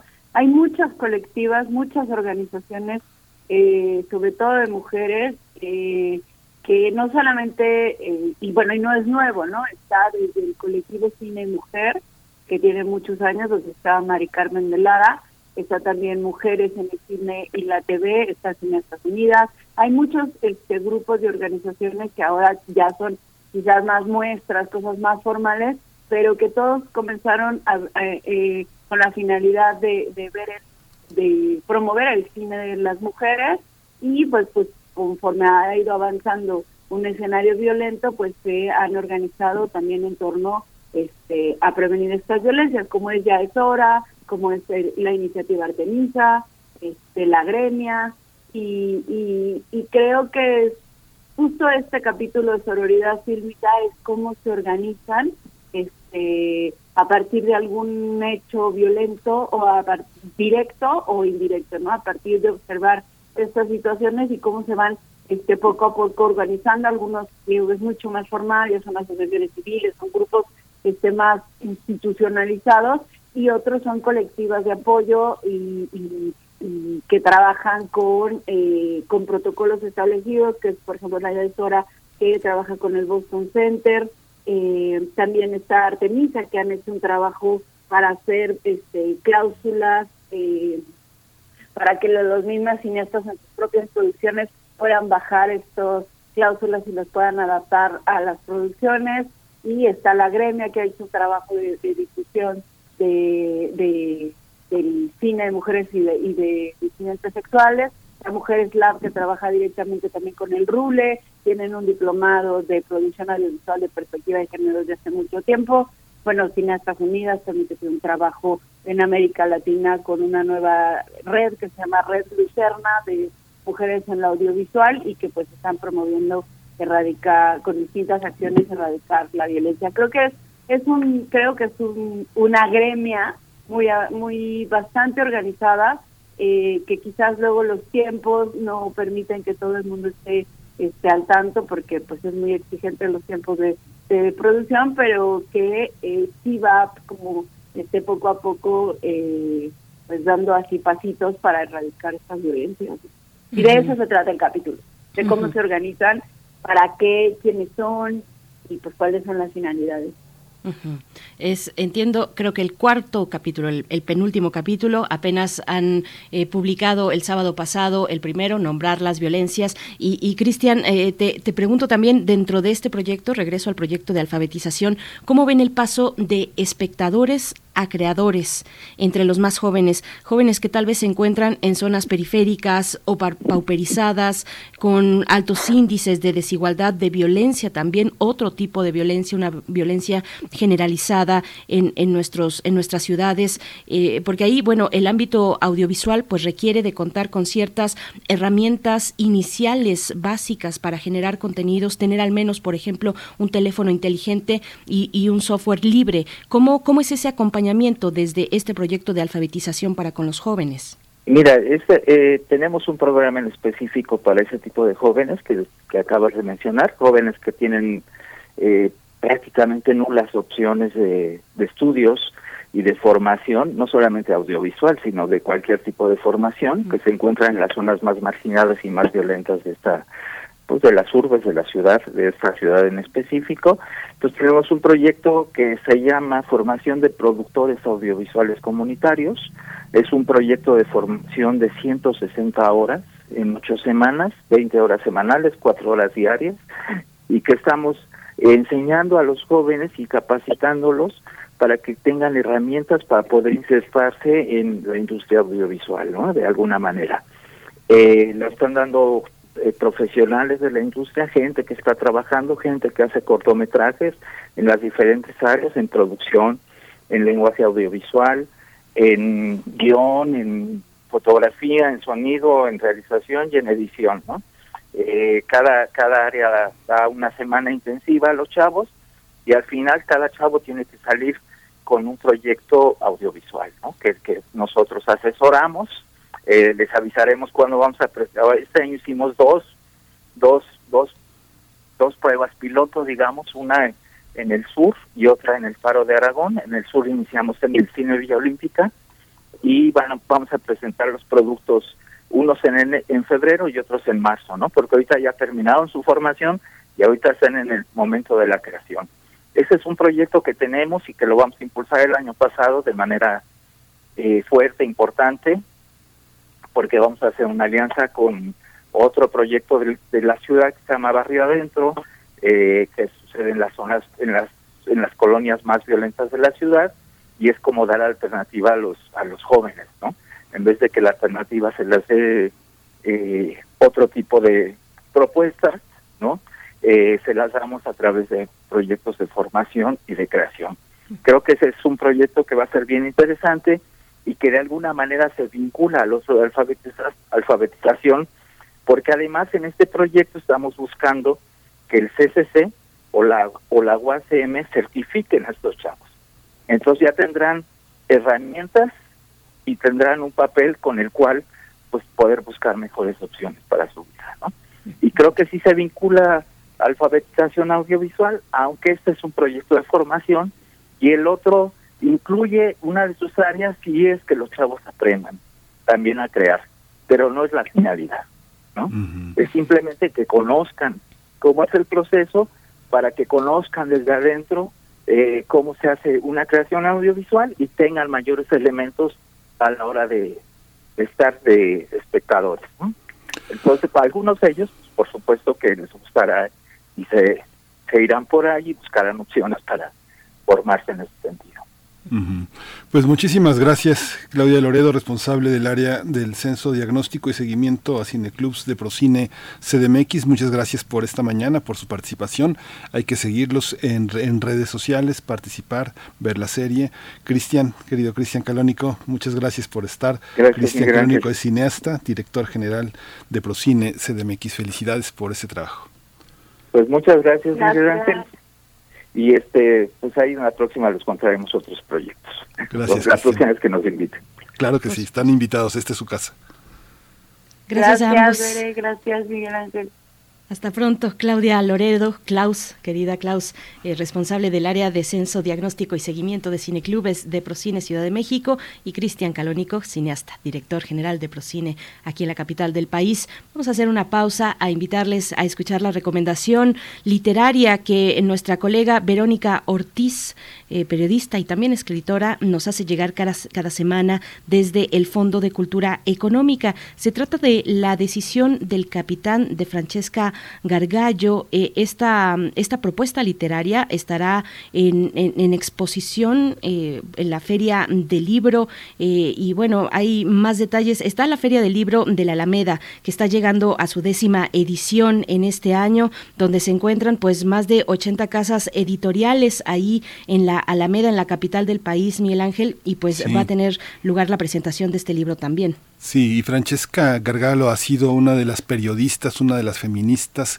que ha abierto camino en los últimos 30 años. Eh, ha estado muy delicada de salud en el último año y medio, pero ha tenido la solidaridad y el apoyo de todos los que la admiramos, la apreciamos, la queremos, eh, pintores, periodistas, eh, gente que ha hecho posible que que Francesca sobreviva. Esta es una manera también de sobrevivencia, de apoyo, de acercarse a una obra que pues que ha sido muy importante. Francesca ha sido ha dado su vida porque el ámbito de las mujeres sea más más luminoso frente a toda la oscuridad y la violencia va por Francesca.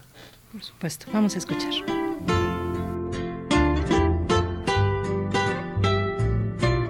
Me da mucho gusto saludarles, buen día y desde luego a todo el equipo que hace primer movimiento y a ustedes, sus seguidores.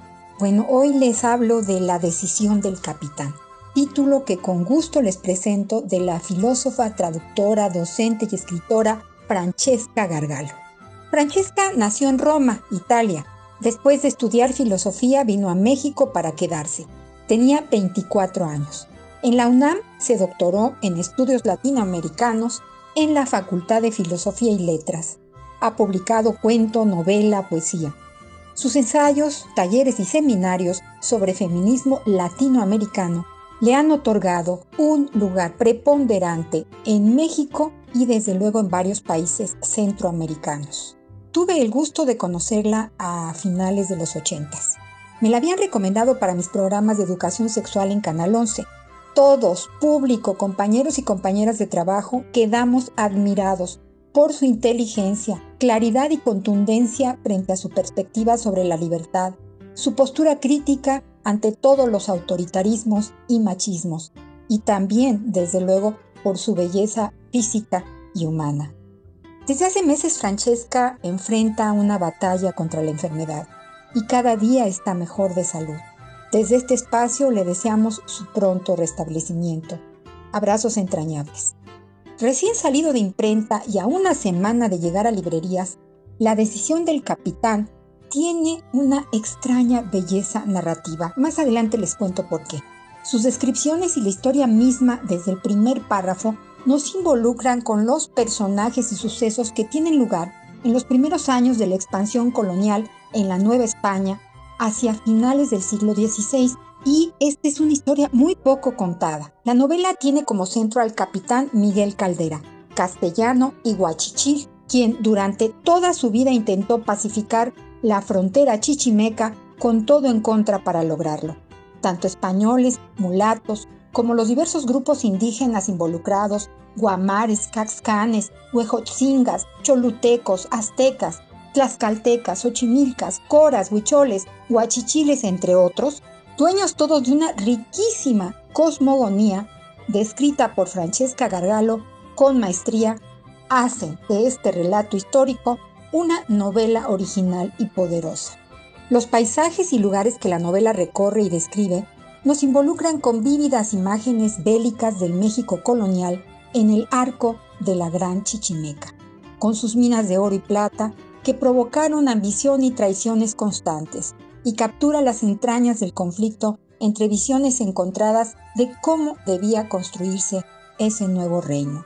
Francesca me cuenta que cuando empezó a escribirlo, hace ya 25 años, con su hija de año y medio, Elena, recorrió en burro, como lo hizo su protagonista el capitán Miguel Caldera, esa zona chichimeca. También explica Francesca que para acercarse a la escritura de la época, leyó varios libros, entre ellos El Quijote, donde asegura que se mencionan las hazañas del capitán Caldera sin decir su nombre. La decisión del capitán de Francesca Gargalo estará muy pronto en librerías y como forma parte de la colección popular, su precio es muy económico. Una historia poco conocida y contada con detalle.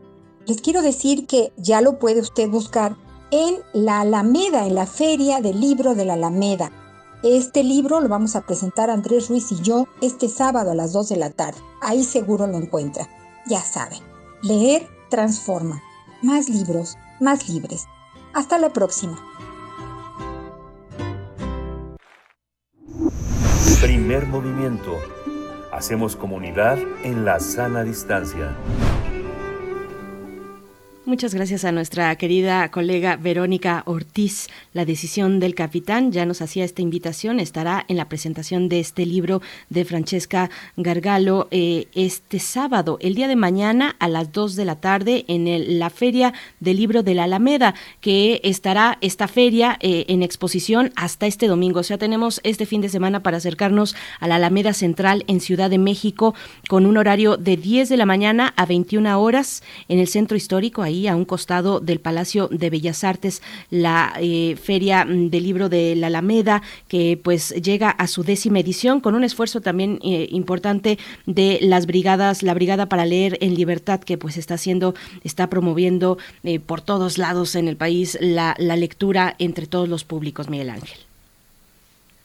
Sí, justo la Brigada para Leer en Libertad ha sido un gran esfuerzo, es un esfuerzo también anticipatorio de muchas eh, cuestiones de política cultural que pues que ahora vemos también implementarse, la cercanía con la gente, la confianza en los jóvenes, la confianza en sus elecciones, la circulación totalmente eh, libertaria del libro como un producto que, que tiene que circular, que no es acumulativo, sino que es eh, parte de la, de la manera en la que nos vinculamos. Eh, para leer en libertad tiene la complicidad, la, la, eh, la, empatía de muchos autores que han puesto sus obras en este gran portal donde se pueden descargar libros gratuitos, hacer muchísimas cosas, más de 200 títulos que tienen para, para poder descargar. Y bueno esta feria es uno, uno de los ejemplos. Es una feria que está también eh, acompañada por todo un conjunto de, de, escritores de periodistas de artistas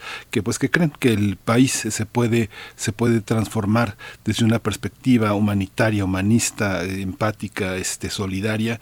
Un, gran esfuerzo verdaderamente importante por supuesto. Bueno ahí está esa oportunidad todavía este fin de semana la Feria del Libro de la Alameda, de la Alameda Central en Ciudad de México. Nosotros ya estamos por despedirnos, 9 con 58 minutos. Agradecer, por supuesto, a todo el equipo que ha llegado a, este esfuerzo. Eh, nos vamos a, seguir en vivo la próxima semana. Estará primer movimiento eh, del 20 al 24 de diciembre. Todavía estamos en vivo.